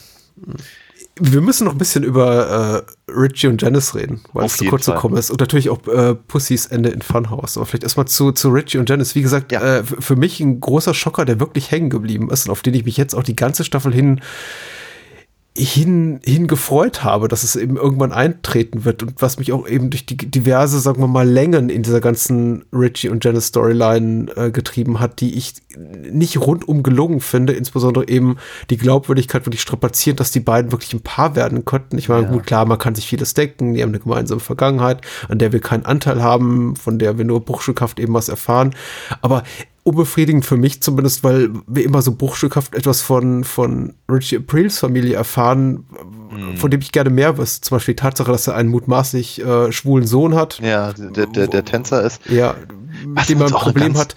Ja. Ganz, ganz, ganz tolle Szene. Mhm. Sagen wir mal so, die Sopranos tendieren ja auch durchaus dazu, manchmal so mit Zeitebenen zu spielen Mhm. oder mit Tagträumen und, und, und, und, und sowas. Und wenn, wenn eben äh, k- klar ist, dass eben Richie und Janice äh, eben sich offenkundig seit der Highschool kennen, dass also rein theoretisch und rein rechnerisch irgendwas in den 50er, 60ern gewesen sein muss, zu der Zeit zumindest. Und wir, wir halt dann das, dieses, dieses leere Haus sehen, in den, das sie einziehen. Und da tanzen dann eben zwei Leute rum, die aussehen, als wären sie gerade aus Grease gefallen. Äh, dachte ich gerade so bei mir, ist das, ist, ist, so- soll das für mich als Zuschauer jetzt symbolisieren, dass das im Prinzip, sagen wir mal, so die, die Erfüllung des, der, der, der Jugendliebe sein soll? Das ist praktisch also eher so eine Art Gespinst halt ist. Ja, und dann kriegen wir raus, nee, das ist tatsächlich der Sohn von, von, von, von Richie, der eben äh, für seinen Tanzwettbewerb da, äh, da übt. Äh, ja, wu- wu- wunderbare Szene. Es dauert bei alles so ein bisschen lang, genauso wie das äh, Rumtanzen von Richie grundsätzlich auch um, um, um Junior und den schlussendlichen Schluss Tony aus dem Weg zu schaffen, alles so ein bisschen, bisschen zu lange dauert. Ja. Da, da habe ich das Gefühl, dass das kommt nicht so schnell zum Punkt und ich frage mich eben auch rückblickend, ob sie die ganze Staffel gebraucht hätte, um die Animositäten zwischen Tony und Richie zu, zu etablieren oder ob man sich einfach auf zwei, drei wirklich so zentrale Punkte wie den Konflikt um um die Lederjacke oder die Tatsache, dass eben Richie Heroin oder Kokain dealt auf äh, Tonys Müllentsorgungsroute. Ja. Aber wie gesagt, ich stelle mir diese Fragen und am Ende äh, werde ich eines Besseren belehrt, weil die Serie eine der schlauesten Entscheidungen trifft überhaupt, indem sie Ja. quasi etwas zeigt, was einerseits komplett überraschend ist und andererseits rückblickend komplett zwingend oder un Ja. unvermeidbar scheint, nämlich dass äh, Janice Richie umbringt. Ja. Und zwar nicht zu knapp, sondern nochmal hinterher schießt, Ja. nachdem er ihr ins Gesicht geschlagen hat. Ja. Nach, ich glaube, auch einem Disput über Richies Sohn, ne? Ja, weil, weil, weil eben Jan Janice, die sich ja am Anfang der Staffel noch äh, Parvati nennen Richtig. lässt, weil sie, weil sie halt irgendwie in so einer, in so einer Hippie-Kommune in Seattle äh, äh, lange Zeit gelebt hat und, und so. Und damit hatten sie am Anfang auch alle ihre Probleme und dann ist sie halt irgendwann mit Richie zusammen und dann nennt sie sich halt Mhm. wieder Janice. Wie soll ich sagen, sie versucht ja im Laufe der Staffel immer mehr zu manipulieren. Und nachdem sie halt weder mit Carmella noch mit, mit Tony dahin kommt, wo sie, wo sie hinkommen will, versucht sie es dann eben mit, mit, mit, mit Richie, an dessen Ego sie geht. Ganz Ja. stark. So, und äh, es, es, es, es gelingt ihr ja so halbwegs, aber sie scheint halt nicht ganz zu verstehen, mit wem sie es da zu tun hat. Mhm. Oder sie scheint eben ihre eigene Macht da, da an der Stelle zu überschätzen oder ich weiß nicht, wie man es wie man's halt nennen, nennen soll. Aber sie, sie, sie, sie tritt ja verschiedene Dinge los, die ähm, Tony sehr schaden. Ja. Richie bei all seinen, bei all seinen Fehlern und Macken und all dem ist halt dann doch noch, noch zu, zu traditionell, um halt den entscheidenden Schritt gegen Tony überhaupt zu wagen. Mhm. Ne, sondern er, er, er, er geht dann halt über, über, über Junior, der aber eben, äh, was ich übrigens auch ganz toll finde, dass, dass, dass, dass sie da halt so die, die Kurve kriegen, mehr oder weniger, und dass, dass sie, dass sie, äh, dass, dass Junior, der ja eben auch nicht so, der, sagen wir mal, der, der, der allerschlauste aller Anführer zu sein scheint, Oh nein. äh, dann aber eben zumindest eine richtige Entscheidung für die Serie trifft Mhm. und eben äh, äh, äh, Tony darauf hinweist. Und es ist, es ist eben auch sehr, sehr schön aufgebaut, dass halt alles, alles so darauf äh, äh, hinführt, als ob eben Tony eben selbst mit Richie, ja, wie soll ich sagen, eine, eine, eine Lösung für Richie finden müsste. Ja, richtig. So. Naja, und dann, äh, dann, dann, dann regeln sie das eben tatsächlich über, über Janice, die, das fand ich eben auch wieder sehr, sehr spannend und sehr interessant und sehr gut gemacht, dass das ist eben genau die, die Schwester, die eben am weitesten von allem weg sein wollte, weil Mhm. Barbara, die kommt ja auch irgendwie zwei, dreimal vor, Mhm. äh, hat ja mit all dem auch nichts zu tun, aber die wohnt in der Nähe. Ja. Und Janice zieht ans andere Ende der, der, des, des Kontinents, um möglichst wenig damit zu tun zu haben, kommt dann eben wieder zurück, wird in diese ganzen Sachen wieder ver- verwickelt und sagen wir mal, ist eben aber auch aktiv dabei, sich da verwickeln zu lassen, äh, um Mhm. dann halt im Prinzip diesen, sagen wir mal, sagen wir mal, ge ge genau an der Gesellschaft, mit, mit der sie sich dann umgeben hat, zu scheitern und auch, sagen wir mal, dieser, dieser, dieser Soprano gewalttätigen Impulsivität halt Mhm. zu verfallen. Und es hätte keinen besseren treffen können als Richie. Von daher, Es äh, ist war extrem befriedigend, weil eben auch David Proval in der Rolle so gut ist, die Figur ist so gut geschrieben, also er ist wirklich ein absoluter Widerling, äh, zeigt so keinen Zeitpunkt irgendwelche Reue darüber, dass er eben Beansy, diesen äh, Diner-Betreiber zum Krüppel gefahren hat und der ist absolut, also jemand, dem man es eben auch gönnt. Aber auch gleichzeitig eben jemand, von dem ich bis zuletzt gedacht habe, zum Beispiel, zumindest damals, als ich die Serie zum ersten Mal sah, dass er eben zumindest eine Zeit damit auch davonkommt, weil es im Grunde, er im Grunde auch fast unantastbar oder unzerstörbar schien ab einem gewissen Moment. Also spätestens da, als sie dann eben aktiv dabei sind, ihre Hochzeit vorzubereiten und ein Eigenheim zu kaufen. Ja. Und eben auch, auch Janice äh, komplett hinter dem Gedanken steht, ihn zu ehelichen und den Rest ihres Lebens mit ihm zu verbringen und eben quasi Ja. zurückzukehren in diese Mobster-Familie. Ja. Hielt ich es damals beim ersten Sehen für quasi eine Unmöglichkeit, dass sie aus der Serie rausfällt, weil ich dachte, Ja. wenn, wenn es jetzt wirklich dazu kommt, dass Tony und Silvio, Pauli, wie auch immer, äh, einer von ihnen oder alle drei gemeinsam zu ihm gehen und einer und, und ihn um die Ecke bringen, was passiert da mit dem ganzen Rest? Mhm. Was passiert mit Livia? Was passiert mit Janice? Was passiert an all den Leuten? Äh, Jackie Jr., den wir auch äh, vorgestellt bekamen. Was Mhm. passiert mit all diesen Leuten? Und im Grunde kannst du diese ganzen, dieses Dilemma, dass du einfach eigentlich eine Figur hast, die verschwinden muss, aber nicht wirklich verschwinden kann. Einfach Ja. aufgrund organisatorisch-logistischer Probleme.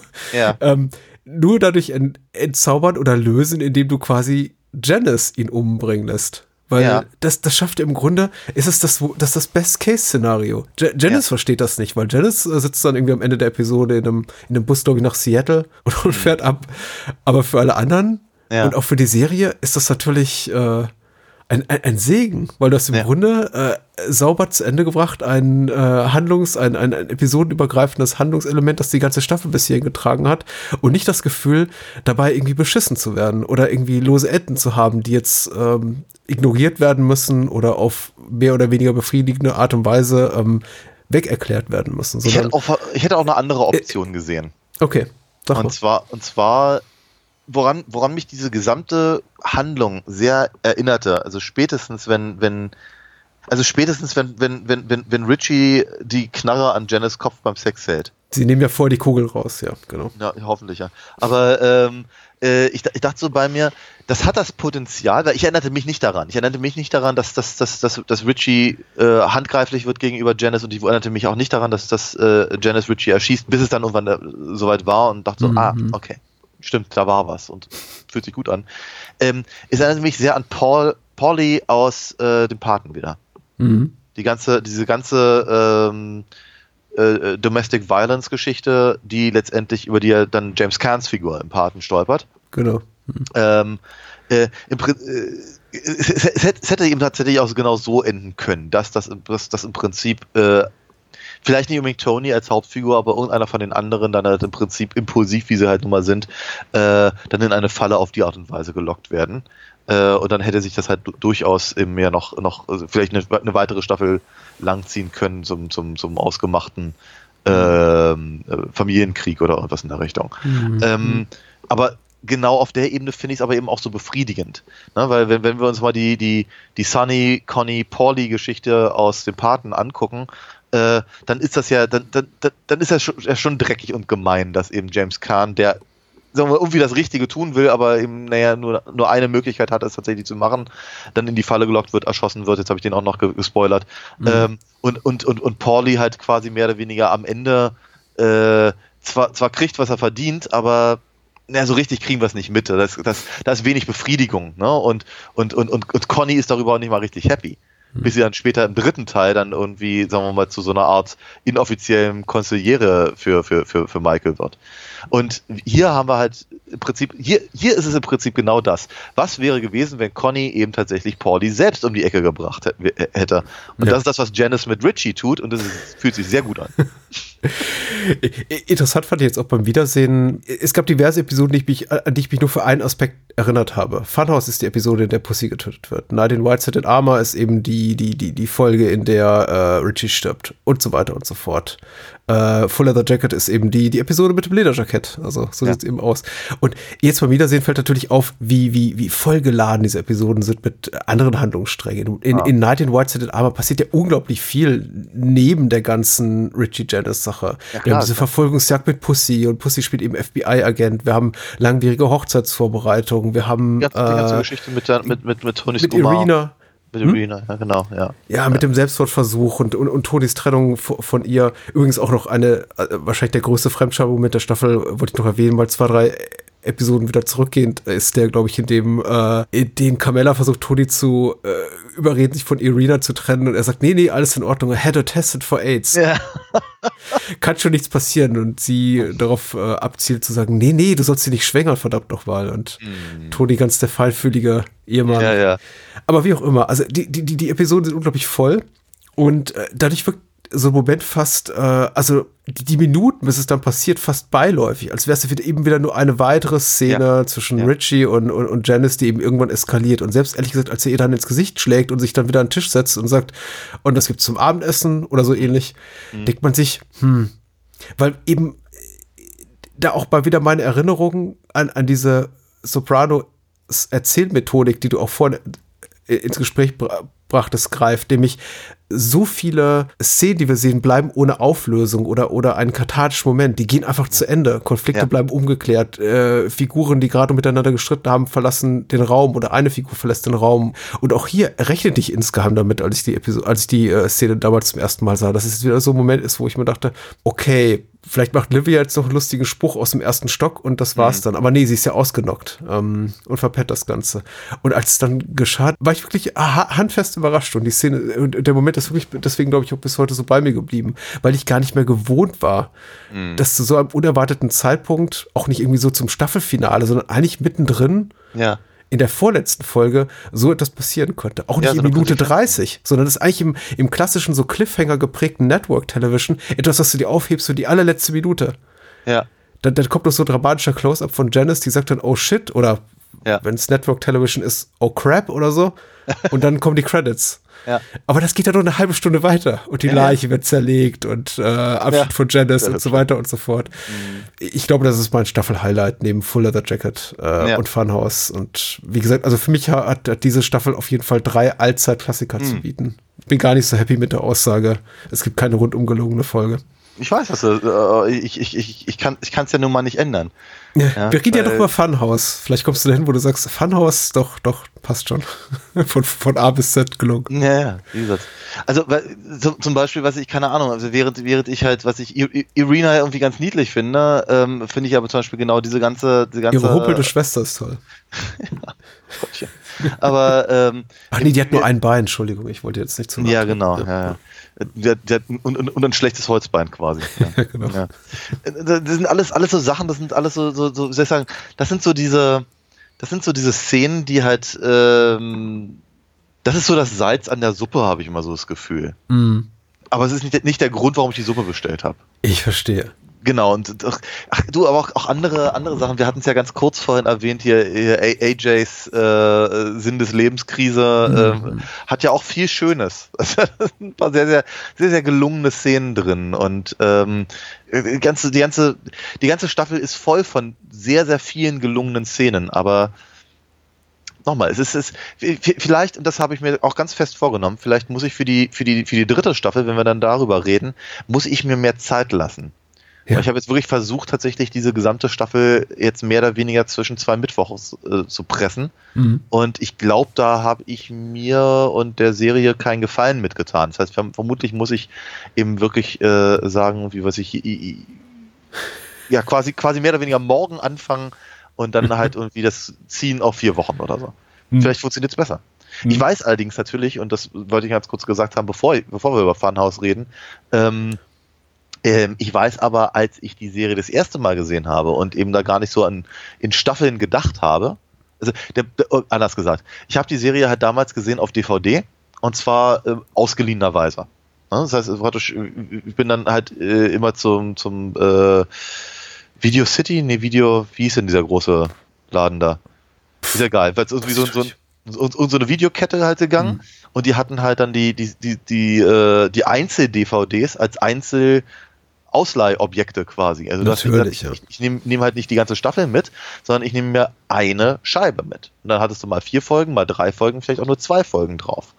So, und dann haben, haben wir diese, diese Folgen gesehen und dann war ich immer ganz heiß und wollte ich die nächste. Dann habe ich das zurückgebracht, habe mir die nächste ausgeliehen. Und so, das heißt praktisch dieser, dieser, ich will wissen, wie es weitergeht, das ist alles so geil und, und so ungesehen bisher. Ähm, so, so dass ich halt praktisch über genau all die Dinge, die ich jetzt eben auch gesagt habe, gar nicht so nachgedacht habe damals. Ja.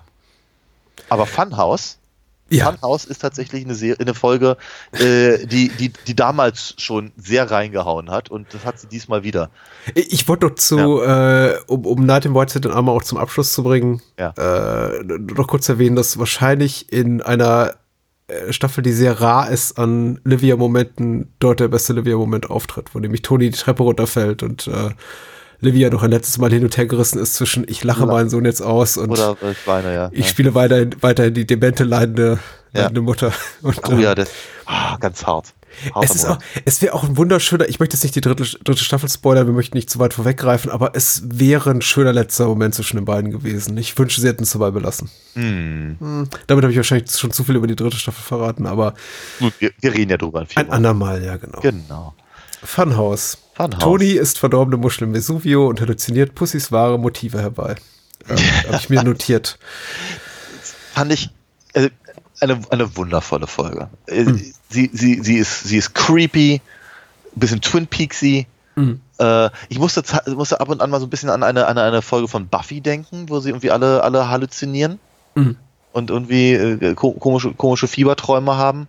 Ähm, äh, sie, sie ist sehr komisch. Äh, Artie Buko ist endlich wieder mit dabei und nicht nur mal kurz zum Vorbeiflug, sondern hat da wirklich mal was zu tun. Ich mag Artie. Ich, ich, ich, ich freue mich halt immer, wenn sie was, wenn, wenn sie, wenn sie Artie irgendwas zu, zu tun geben. Und äh, viel hat er nicht zu tun, aber das, was er tut, ist einfach so, ist einfach so grundsympathisch. Ne, dieser, der, der, der, der, will halt irgendwie immer das Richtige und der will irgendwie helfen und der will, hat halt immer nur sein, sein Restaurant und sein Essen im Kopf. Und dann, dann ist er eben irgendwie der Freund von Tony, aber weiß überhaupt nicht, wer Tony ist, genau genommen. Und dann, dann stolpert er halt dann ein Fettnäpfchen nach dem nächsten und dann will er ihm ausreden, dass es eben die verdorbenen Muscheln waren. Obwohl Ja, es macht immer Spaß, wenn sie alle so hemmungslos rassistisch sind. ja, und, und, und wobei ich ehrlicherweise, ich habe mich am Anfang ein bisschen gewundert, dass das, das Essen da bei, bei, beim, beim, beim Inder, beim indischen, beim indischen Restaurant, sah für mich schon sehr fischig aus. Es sah nicht aus wie Chicken Tikka oder sowas. Ach so, ja, Oder ja. Masala oder was, was hat er? Chicken Korma? Also auf jeden Fall sah es überhaupt nicht wie irgendetwas aus, was ich jemals beim Inder gegessen habe. Mhm. Sondern eher nach, eher nach einem filetierten Fisch. Ja, aber es wirkt absolut glaubhaft, dass sie natürlich beim, da- da- das, ist das Pussy und Toni beim Inder essen gehen und äh, unmittelbar danach ins Vesuvio einkehren und sagen, ach, ist nur ein bisschen Platz, bring noch mal hier eine, eine Platte Muscheln und so weiter. Ne, So, so wie die beiden aussehen, finde ich das total nachvollziehbar. Ja, aber n- natürlich, ich meine, äh, Toni bekommt äh, böse Gastritis oder eine Magen-Darm-Verstimmung, einfach eine Lebensmittelvergiftung und natürlich bestehen alle darauf, insbesondere Arti, dass es eben der, der, der indische Fraß, wie er es nennt, gewesen sein muss. Äh, aber wichtig ist ja, es wird zu äh, Tonis Träumen, in denen er Ja. eben äh, über deren Umweg er Pussy als äh, Spitzel identifiziert, für den er ihn schon lange hielt. Und ich meine, das Fass macht ja die, die, die Staffel auch immer wieder auf, auch schon in Ja. der ersten, Ja. in der ersten Staffel, ähm, dass das Toni Pussy nicht wirklich traut, Ja, ihn aus den wichtigen, ja, aus den wichtigen Sachen raushält und auch konsequent gewisse Themen vermeidet mit Pussy, äh, in Pussys Anwesenheit und äh, aber insofern führt uns schon David Chase und seine Autoren so ein bisschen an der Nase rum, als dass sie dir ab diesen großen Moment der Versöhnung zeigen. Äh, zwei, drei, zwei, drei Episoden zuvor, in denen eben in, in From Where to Eternity, der eben endet damit, dass Pussy und Tony äh, gemeinsam Matt töten. Oder Ja. Tony zumindest Pussy dazu auffordert, ihn auch zu erschießen, auch ein paar Ja. Mal in die Brust zu schießen und danach eben beim in einem irischen Restaurant ein Steak essen gehen. Ja. Nachdem sie die ganze Episode über Iren abgekotzt haben. Ja, ja. Und jetzt? Was machen sie jetzt? Ich finde, ich finde, ich finde die, also ganz äh, abgesehen davon, ich finde die halt unglaublich charmant, diese Folge. Sie ist halt irgendwie, Ja. sie funktioniert auf so vielen großartigen Ebenen. Wir haben ganz, wir haben ganz, ganz viele tolle schauspielerische Leistungen von allen Beteiligten, wie halt Mhm. Artie und Tony und Pussy und Carmella, die eben, die, die, die sich irgendwie um, um Tony kümmert und Mhm. eben die, äh, die, die, die, die Leistung der einzelnen äh, Schauspieler, Sil äh, Silvio und Pauli, Christopher und Hash im, in seinen Träumen und all das. Und das ist alles das ist einfach, wundervoll anzusehen. Es einfach, macht einfach unglaublich Spaß, ihnen dabei zuzugucken. Und sie ist halt so herrlich schräg, die Folge. Ne? Mit, mit sprechenden Fischen und eben wird den Figuren, die halt irgendwie da a- a- am Pier schweben, mehr oder weniger, so auf so einer Art Förderband oder auf so einem, auf so einem so, so, so einem Hund gezogen oder sowas an, an, an Tony vorbeigeht. Ist alles, alles so herrlich weird und, und, und, und, und, und, und, und äh, schräg. Und gleichzeitig, was mir aber dann so, auch so freut, ist, dass, dass es ist, es, es rekurriert halt einerseits ganz, ganz dringend halt auf die, auf die anderen Punkte, die die Serie immer wieder macht, eben dieses, ähm, äh, das Unterbewusste, immer der Grund, warum eben äh, äh, Tony bei Dr. Murphy ist. Übrigens auch eine Figur, über die wir sehr wenig gesprochen haben heute Abend. Sie kommt auch wenig vor. Sie kommt wenig vor und sie hat wenig zu tun und das, was sie tut, gefällt mir nicht, außer das ein oder andere Gespräch mit Peter Bogdanovich ist ganz drollig. Aber Ja. so richtig, so richtig zielführend ist das eben auch alles nicht. Ich finde, sie ist, sie ist eine deutlich weniger starke Figur als im ersten, in der ersten Staffel. Sie redet auch irgendwie anders irgendwie und es mag irgendwie vielleicht auch an dem Alkoholproblem liegen und so. Aber wie dem auch sei, jedenfalls, ähm, äh, aber, aber eben dieses, dieses, sich, sich mit seinen eigenen Ängsten auseinandersetzen und das Unterbewusste anzapfen und all das, das ist ja, ist ja etwas, was diese Serie halt die ganze Zeit vorantreibt und einfach auf der, auf der Story-Ebene funktioniert natürlich Funhouse genau da. Andererseits äh, funktioniert es natürlich auch durchaus als Kommentar auf eben äh, so diese, diese ähm, ähm, the, the Ghost in the Machine Geschichte. Ne? Praktisch einfach so, so, so, so äh, Plot, Plotpunkte aus dem Hut zaubern, um die, um die, um die Staffel zu beenden. Hm. Ne? Weil nichts, aber auch gar nichts, was irgendwie, was, was, was, was Tony sich da erträumt, wäre in irgendeiner Form Grund genug, eben in der normalen, im normalen Umfeld eben da seine, seine ähm, äh, Befürchtungen zu bestätigen. Ja. Aber in der Serie funktioniert natürlich ganz hervorragend, weil er irgendwie auf einmal gelernt hat, auf solche Sachen zu hören. Und dann sucht er halt da in der, in der, in der Bude von Pussy und findet eben auch das, das Mikro. Ja, und das fand ich eben auch enorm befriedigend und auch ganz wichtig, ehrlich gesagt, weil mich hat, und ich weiß nicht, ob, ob David Chase selber das als Defizit erkannt hat der ersten Staffel und gesagt hat, okay, Ja. ich mache das diesmal besser in, in, und, und halt das jetzt irgendwie nicht ambivalent, ob, ob Jimmy Altieri wirklich ein FBI-Spitze ist oder nicht. Ja. Ich glaube, er hat sich in Interviews noch dazu geäußert und äh, er unterstreicht das, was du auch schon gemutmaßt hast. Ja, Jimmy Altieri ist auch ein FBI-Spitzel, aber Jimmy ist auch total stümperhaft und kommt quasi direkt aus dem Knast und sagt, hey, erzähl doch mal von dem, was du gerade jetzt vorhast. Ja. Äh, und Pussy ist eben da so ein bisschen geschickter, wenn auch ähm, äh, trampelig hier und da. Aber äh, du hast natürlich recht, diese Szene, in der sie äh, Pussy von zu Hause abholen, äh, Toni und Silvio, und dann eben noch ein Schnäpschen trinken im Auto und so weiter und so fort. Aber Toni eben zuvor tatsächlich auch das Abhörgerät entdeckt und das sieht eben nicht aus wie gerade eben aus der Verpackung gefallen, sondern etwas, was offenbar Pussy seit langer, langer Zeit auch benutzt. Da sind ähm, Gebrauchsspuren dran. Das ist alles irgendwie verheddert, die Kabel und etwas, das offenbar Pussy sehr lange und sehr oft schon am Körper getragen hat. Mm. Das ist eben ganz, ganz wichtig, dass wir diese hundertprozentige Bestätigung haben für Toni, weil wir brauchen ihn nicht. Wir kennen ja längst Skip Lipari und Co., ja. ähm, äh, für die Pussy da arbeitet. Aber das ist eben ganz, ganz, ganz, ganz wichtig, um auch nochmal so die, richtig diesen, ja, diesen e emotionale Wucht und Tragweite zu spüren, die in den letzten äh, Momenten innewohnt, wenn wir eben wissen, es ist unausweichlich und egal, was jetzt passiert, ob es jetzt noch ein Tequila trinken oder zwei oder drei und nochmal irgendwie eine nette CD einschmeißen und über die, die Schönheit des Meeres reden oder was weiß ich. Pussy wird diesen Ausflug nicht überleben. Mm. Also das ist einfach dramaturgisch perfekt gelöst. Mm. Also etwas, was ich, obwohl ich genau weiß, worauf es hinführt, ja. immer wieder unglaublich packend und spannend finde. Und tatsächlich auch so eine der, der Handvoll Folgen, die ich immer wieder auch mal gerne gucke außerhalb der Serie. Wenn ich sage, ja. ich habe mal wieder Bock auf eine Folge Sopranos, ist auch Funhouse was, was ich immer wieder gerne raushole. Mhm. Weil es auch so, du, du, hast ja recht, du, es steht schon so ein bisschen autark, so ein bisschen losgelöst vom Rest der Staffel. Man kann das einfach wunderbar als 60-minütigen, relativ kurzen, also relativ langen Kurzel- oder kurzen Spielfilm genießen. ja. Ja. ja, es ist durchaus, ich, ich, ich traue mich sowas nicht, muss ich ganz ehrlich sagen, weil mhm. ich halt immer das Gefühl habe, ist genauso wenig wie ich halt irgendwie einfach mal zwischendurch, um mal Buffy zu zitieren, irgendwie, weiß nicht, uh, Hush oder sowas gucke oder, oder Once More uh, with Feeling oder so. so diese, mhm. diese herausragenden Folgen, weil ich ja immer das Gefühl habe, herausragende Folgen funktionieren halt vor allem dann in solchen Serien, wenn man sie im Kontext der Serie guckt. Mhm weil sie sonst, also zumindest für mich, und das ist halt meine eigene ganz persönliche Seherfahrung, eben nicht mehr herausragend sind. Mhm. Ähm, aber ich habe eben selten, selten Zeit und Lust, eben eine ganze, ganze Serie halt nochmal zu gucken. Äh, außer jetzt natürlich, in dem Fall, ist noch lange genug her. Ähm, aber es fiel mir halt wieder auf, wie herausragend diese Folge tatsächlich ist. Und die, die Sopranos haben noch mehr von diesen Folgen. Wir werden darüber sprechen in den nächsten Monaten. Und je, jede einzelne von diesen Folgen ist halt so ein, so ein, ein weiterer Pflasterstein auf dem, auf dem Weg zur, zur, wie wir sagen, zur, zur Großartigkeit über Jahrzehnte hinweg, die diese Serie halt hat. Mhm. Aber nochmal, diese, diese Pflastersteine funktionieren halt meiner Meinung nach nur, weil eben bestimmte andere Sachen eben so funktionieren, wie ich zumindest versuche in unseren Gesprächen zu analysieren. Mhm.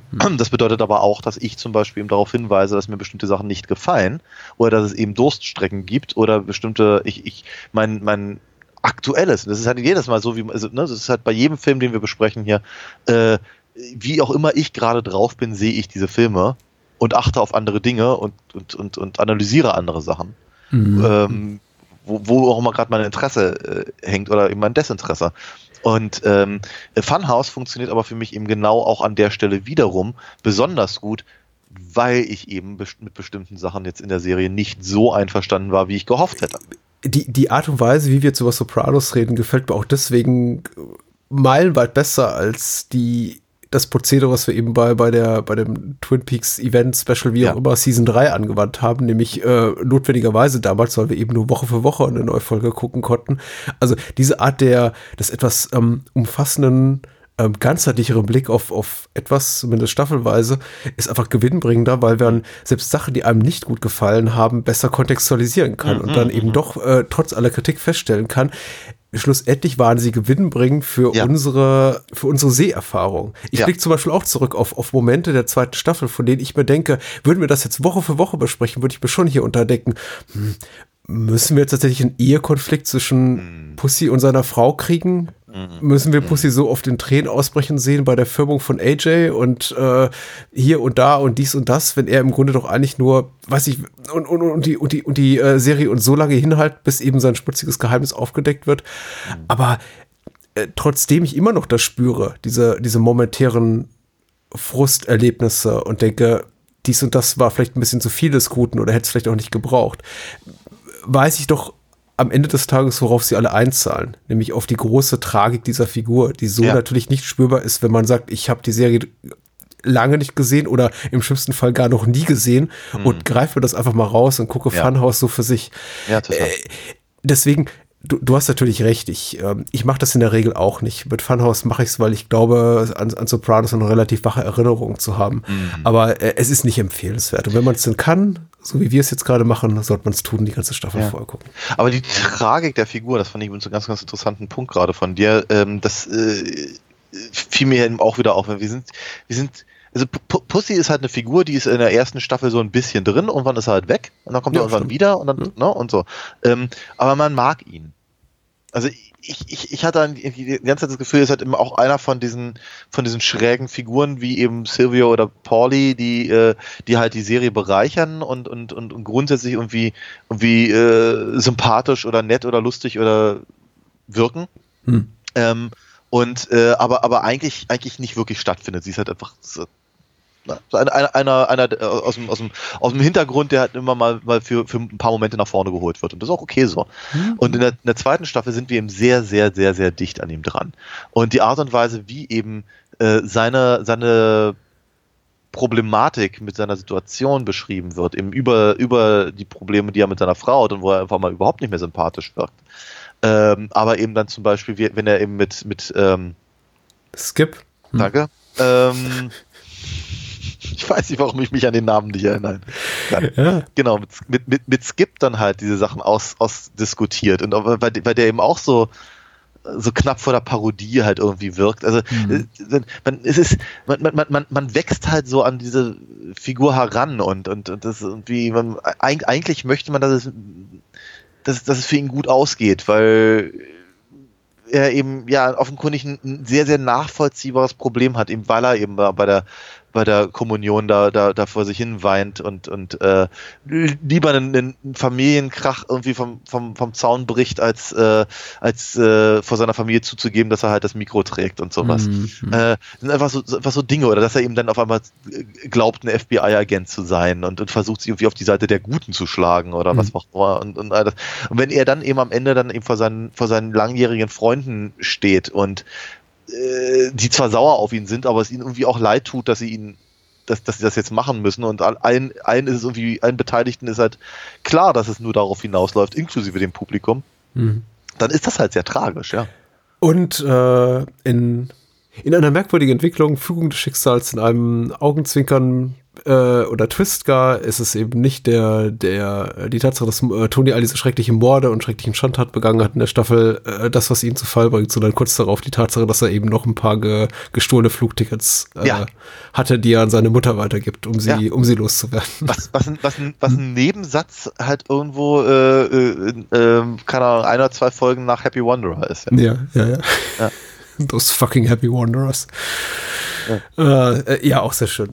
Die Serie hier, ich kann mich jetzt tatsächlich gar nicht mehr so en Detail an das Ende der ersten Staffel erinnern, ob das auch schon so war, aber interessant ja auch auf jeden Fall, dass strukturell damit die, die zweite Staffel so zum ersten Mal den Weg beschreitet, der auch in späteren äh, Seasons immer wieder aufgegriffen werden würde. Will heißen, mehr oder weniger der gleiche Ablauf, so der größte Schocker, der, die, die härteste Episode der Gangbanger, so kurz vor Schluss in der vorletzten Folge und dann ein eher versöhnliches Ende mit einer Montage im Familienkreis und doch mal einem großen Zusammenkommen und so ein bisschen rekapitulieren, was ist uns allen passiert, Ja. vielleicht auch auf äh, musikalischer Ebene kommentiert durch einen äh, sehr eindringlichen Song. Also ich habe schon das Gefühl, in dem Sinne ist die zweite Season für die Entwicklung der Serie sehr, sehr wichtig. Nicht nur was eben so äh, einfach dramaturgische Fortschritte und eben auch eine Änderung der Tonalität, die Gangart, also die gerade auf rhetorischer Ebene ist sehr viel härter, viel, viel mehr Fax und so weiter, äh, ganz wichtig ist.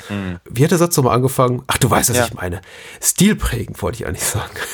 Re- Rein theoretisch könnte die Serie auch aufhören jetzt, ja. Genau. Äh, entsprechend hat sich auch David Chase in Interviews geäußert. Er hat gesagt, äh, bis zum bitteren Ende, obwohl, obwohl Sopranos eben unglaublich großer Erfolg war seines Publikums, hat HBO ihm nie bis kurz vor Au- Ausstrahlung der, des, des Staffelfinales gesagt, ob sie eine weitere äh, Staffel haben wollen. Und er im Grunde jede Staffel so konstruiert, dass Ja. auch die Serie damit hätte enden können. Ja, was ich ein bisschen, was ich, was ich, was ich ein bisschen schade finde, äh, andersrum, ich fand, ich finde es so ein, eine der, der, der Sachen, die mir, andersrum, den spirituellen Ausflug von Pauli fand ich, fand ich tatsächlich ganz lustig. Mhm. Es war weniger, weniger prägnant als andere Sachen, ich habe es vorhin gesagt. Aber was ich gut fand, war, dass man eben auch mal Paulis Privatleben sieht. Ja. Ich finde es sehr, sehr schade, dass Judy Race, die man ja vor allem aus Scrubs kennt, äh, eben nicht, nicht weiter in der Serie auftaucht, aber ich fand das einfach so, so, so nett halt zu sehen, dass Pauli eben eine feste Freundin hat und sich irgendwie um ihre Kinder kümmert und die die irgendwie ins Bett bringt und das ist alles irgendwie, das ist einfach so, so, so, so ja, kann auch, da hätte man noch vielleicht noch ein bisschen mehr draus machen können. Und das habe ich tatsächlich auch mehr oder weniger so ein bisschen vermisst, halt gerade in diesem, Mhm. ich weiß nicht, ob es ein persönliches Ende ist, aber zumindest ein, ein, ein, ein, ein, ein äh, wo sind die Figuren alle Ende? Ne, was man ja so kennt. Äh, da da Ja, äh, ja, hätte ich ganz gerne das nochmal gesehen, ehrlicherweise. Deswegen dachte ich gerade dran. Hm? äh, Pauli wird. Ich, nee, ich möchte daraus keine Regeln machen. Am Ende widerlegt er schon die dritte Staffel. Aber bisher ist es ja so, dass äh, Pauli genau einen richtig ehrfürchtigen Moment kriegt pro Staffel. In der ersten hat er diesen Moment mit Christopher, dem er eben sagt, hier, guck, ich weiß ganz genau, äh, wo ich in diesem großen Mafia-Getriebe angesiedelt bin Ja. und ich will gar nicht mehr und man lässt mich in Ruhe und ich verdiene mein Geld und ich habe meine Ruhe, ich habe meine Freunde und so weiter und so Ja. fort. Und in der zweiten Staffel ist eben die, äh, die Entsprechung dieser Moment eben, in der er bei seiner Freundin ist und dann die Kinder reinkommen und ach, guck mal, Onkel Pauli kümmert sich um euch und der in diesem Moment hat, den wir äh, gewahr werden, dass eben dieser latent zynische, gewaltbereite, sehr merkwürdiger, auch oft merkwürdig handelnde Typ eigentlich doch ein ganz feiner, feiner Bursche ist. Oder zumindest sein kann in den richtigen Momenten, ja.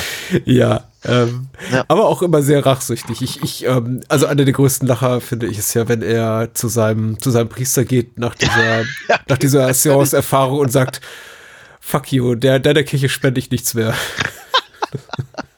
Ja, weil Gott hat versagt. Erfahrung hatte, ja. Ja, ja. Sehr schön. Hat mir sehr gut gefallen. Ja, ja, ja. Äh, ja, ach, sie, sie, sie, sie, sie, lassen sich schon wie nette kleine, kleine Sachen halt einfallen. Ja, und es ist ja interessant, auch weil du das eben nochmal ansprachst mit Camela und ihrem Glauben, dass das Thema Glauben schon sehr präsent ist. Mhm. Äh, Insbesondere deswegen ironisch, weil eben Pater Phil, also die Kirche in äh, Person, in Form eines Priesters, bis eben, glaube ich, auf diesen einen Moment mit äh, Paulis äh, Priester gar nicht auftaucht. So Richtig. Wo, wobei der kommt dabei bei der Nummer ja auch nicht gut weg, ne? Die ganze Nee. Zeit rauchend und sowas. Er hätte mich auch wiederum, schon wieder der Pate, er hätte mich an diesen, an diesen, an diesen äh, scheinheiligen äh, ähm, äh, Priester aus dem Paten 3, der auch die ganze Zeit raucht. Diese Raucher. Ja, super. ähm, ja, nee, aber ans- ansonsten völlig, völlig richtig. Ne? Das ist jetzt dieser. Ich, ich, glaub, ich glaube, ich glaube, diese ganze Serie, oder zumindest diese, diese Staffel verhandelt halt sehr, sehr stark eben diese, diese Fragen von wie, wie, wie, wie, stehe ich zu mir selber, wie, äh, wie kriege ich halt meine, meine Handlungen, zu denen ich mich oftmals getrieben fühle, also ob das auch Mhm. der Wahrheit entspricht oder nicht, aber ich fühle mich halt dazu getrieben. Wie kriege ich die vereint mit, sagen wir mal, meinen eigenen moralischen Vorstellungen oder ethischen äh, und wo kommen die eigentlich her? Ne? Und diese, diese äh, wie, wie, wie Carmella sich halt das alles, alles oftmals sehr schön redet oder sagen wir mal, sagen wir mal, ver- lieber wegguckt, als dass er sich dem stellt. Genau dasselbe macht halt Tony auch, gerade bei Dr. Murphy, weil die, die, seine Termine bei Dr. Murphy sind sehr, sehr unbefriedigend in der, Mhm. Folge, in der Staffel. Ähm, aber die anderen Figuren machen es ebenfalls und die versuchen sich halt irgendwie verschiedene Möglichkeiten äh, daraus zu finden. Also Ro Robert Patricks Figur redet sich die Sachen schön. Ähm, äh, äh, P- äh, Pussy versucht eben die Seiten zu wechseln, um sich halt seine Situation schön zu reden. Christopher hat eben diese, diese, diese Drogengeschichte, um halt mit bestimmten Sachen klarzukommen, die wir nie so genau erfahren, zumindest hier nicht und so weiter und so fort. Und das ist praktisch so, ein- so ein, das, das zieht sich halt quasi durch diese Staffel wie Rotz am Ärmel Ja. diese, da, da diese Sachen immer größtenteils sehr unausgesprochen bleiben und nie zu einem wirklichen Ende geführt werden, äh, sind dann eben so eine, so eine Szenen wie eben Richies Ende, äh, wie eben die, äh, auch durchaus wie Pussys Ende, sind, sind halt umso, umso befriedigender, weil zumindest eine Handlung einen Abschluss findet. Das ist gut gesagt. Und ich habe dem auch gar, nicht, gar nichts mehr zuzufügen. Ja. Weil, weil all meine Gedanken, die ich jetzt gerade entwickle, die gehen, die schielen schon sehr stark in Richtung Ja. äh, Staffel 3 und das, was da eben passiert. Und äh, ähm, gerade so äh, bezüglich dessen, was wir vorhin ansprachen, hinsichtlich losen Handlungsänderungen oder Sachen, die keine Auflösung erfahren. Und Ja. da spielte leider das Schicksal auch mit rein. In etwas, was dann in der Serie nicht passierte, was, glaube ich, sehr stark angedacht war hier. Aber Hm. darüber dann nächstes Mal. Und da freue ich mich auch schon wieder drauf. Also gerade jetzt nach dem Gespräch freue ich mich jetzt auch wieder auf die dritte Staffel. Streck's ein bisschen. Ja. Also, Ja, ja, ja. das ist, äh, Genau. ist gesünder. Was machen wir nächste Woche? Wenn wir nicht über die Sopranos sprechen. Nein, nächste, nächste Woche wird es, wird es äh, übernatürlich, kann man das so sagen? Bissig? Also auf, je, Ja. auf jeden Fall, auf jeden Fall wird es wird's, wird's mal wieder etwas genrelastiger, Hm. was auch so ein bisschen an, an die Veröffentlichungszeit äh, äh, geknüpft ist. Ich glaube, der eine Film ist von 68. Ja, der, ein, der eine, also habe ich mir habe ich mir persönlich jetzt schon schon schon lange gewünscht. Ich äh, nach, nachdem wir nachdem wir schon über Deadlock und über Supermarkt äh, gesprochen haben, Supermarkt über Supermarkt, äh, reden wir mal wieder über einen Klickfilm und zwar diesmal über Bübchen. Ja. Sein erster, ne? Ja, Ja. Äh, sein erster Langfilm, meines Wissens nach. Und ähm, auch ein ganz toller. Der kleine Vampir war, glaube ich, der Alternativtitel. Ja, aber nicht, Den wir dann- nicht, nicht zu wechseln mit hier Geier, Meier und Ach, du meinst die, Lump- die, von die, Schlotterstein und so, ja. ja. die, die, die Angela Sommer-Bodenburg-Romane. ich habe versucht, die meinem, von denen gibt es mittlerweile auch irgendwie 30 oder 40 Stück. Ich habe schon versucht, die meinem Sohn nahe zu bringen, aber er hat kein Interesse. Also, Ja, ja, meinte. Vampire sind eine doofe Sache. Ja. Genau, aber vampirisch. Ja. Vampirisch geht's auch weiter und zwar mit äh, nackerten Vampiren, die nackten Vampire Ja. äh, von Jean Renaud aus dem Jahr Genau. 1970. Le, le Vampi Vam, Vam, Vam, Vampir. Le Vampire Nuit. Nuit. Nuit. Nuit. Nuit. Ja, Ja. ja, richtig. Kecke Schuss kommst da. Jedenfalls von 1970 und sie haben nicht viel an. Ja, richtig, ja. Das, äh, egal wo jemand äh, guckt, Brüste. Darüber wird zu reden sein und Zähne. Und Genau. äh, Zähne und kleine Brüste. Vampire. Daniel, Ja, bis nächste Woche. ja. Fare thee well. Bye bye. Ciao, ciao.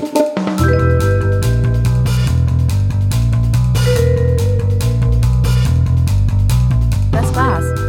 Mehr Bahnhofskino und die Bahnhofskino Extended Edition gibt es bei iTunes, Spotify und überall, wo es gute Podcasts gibt.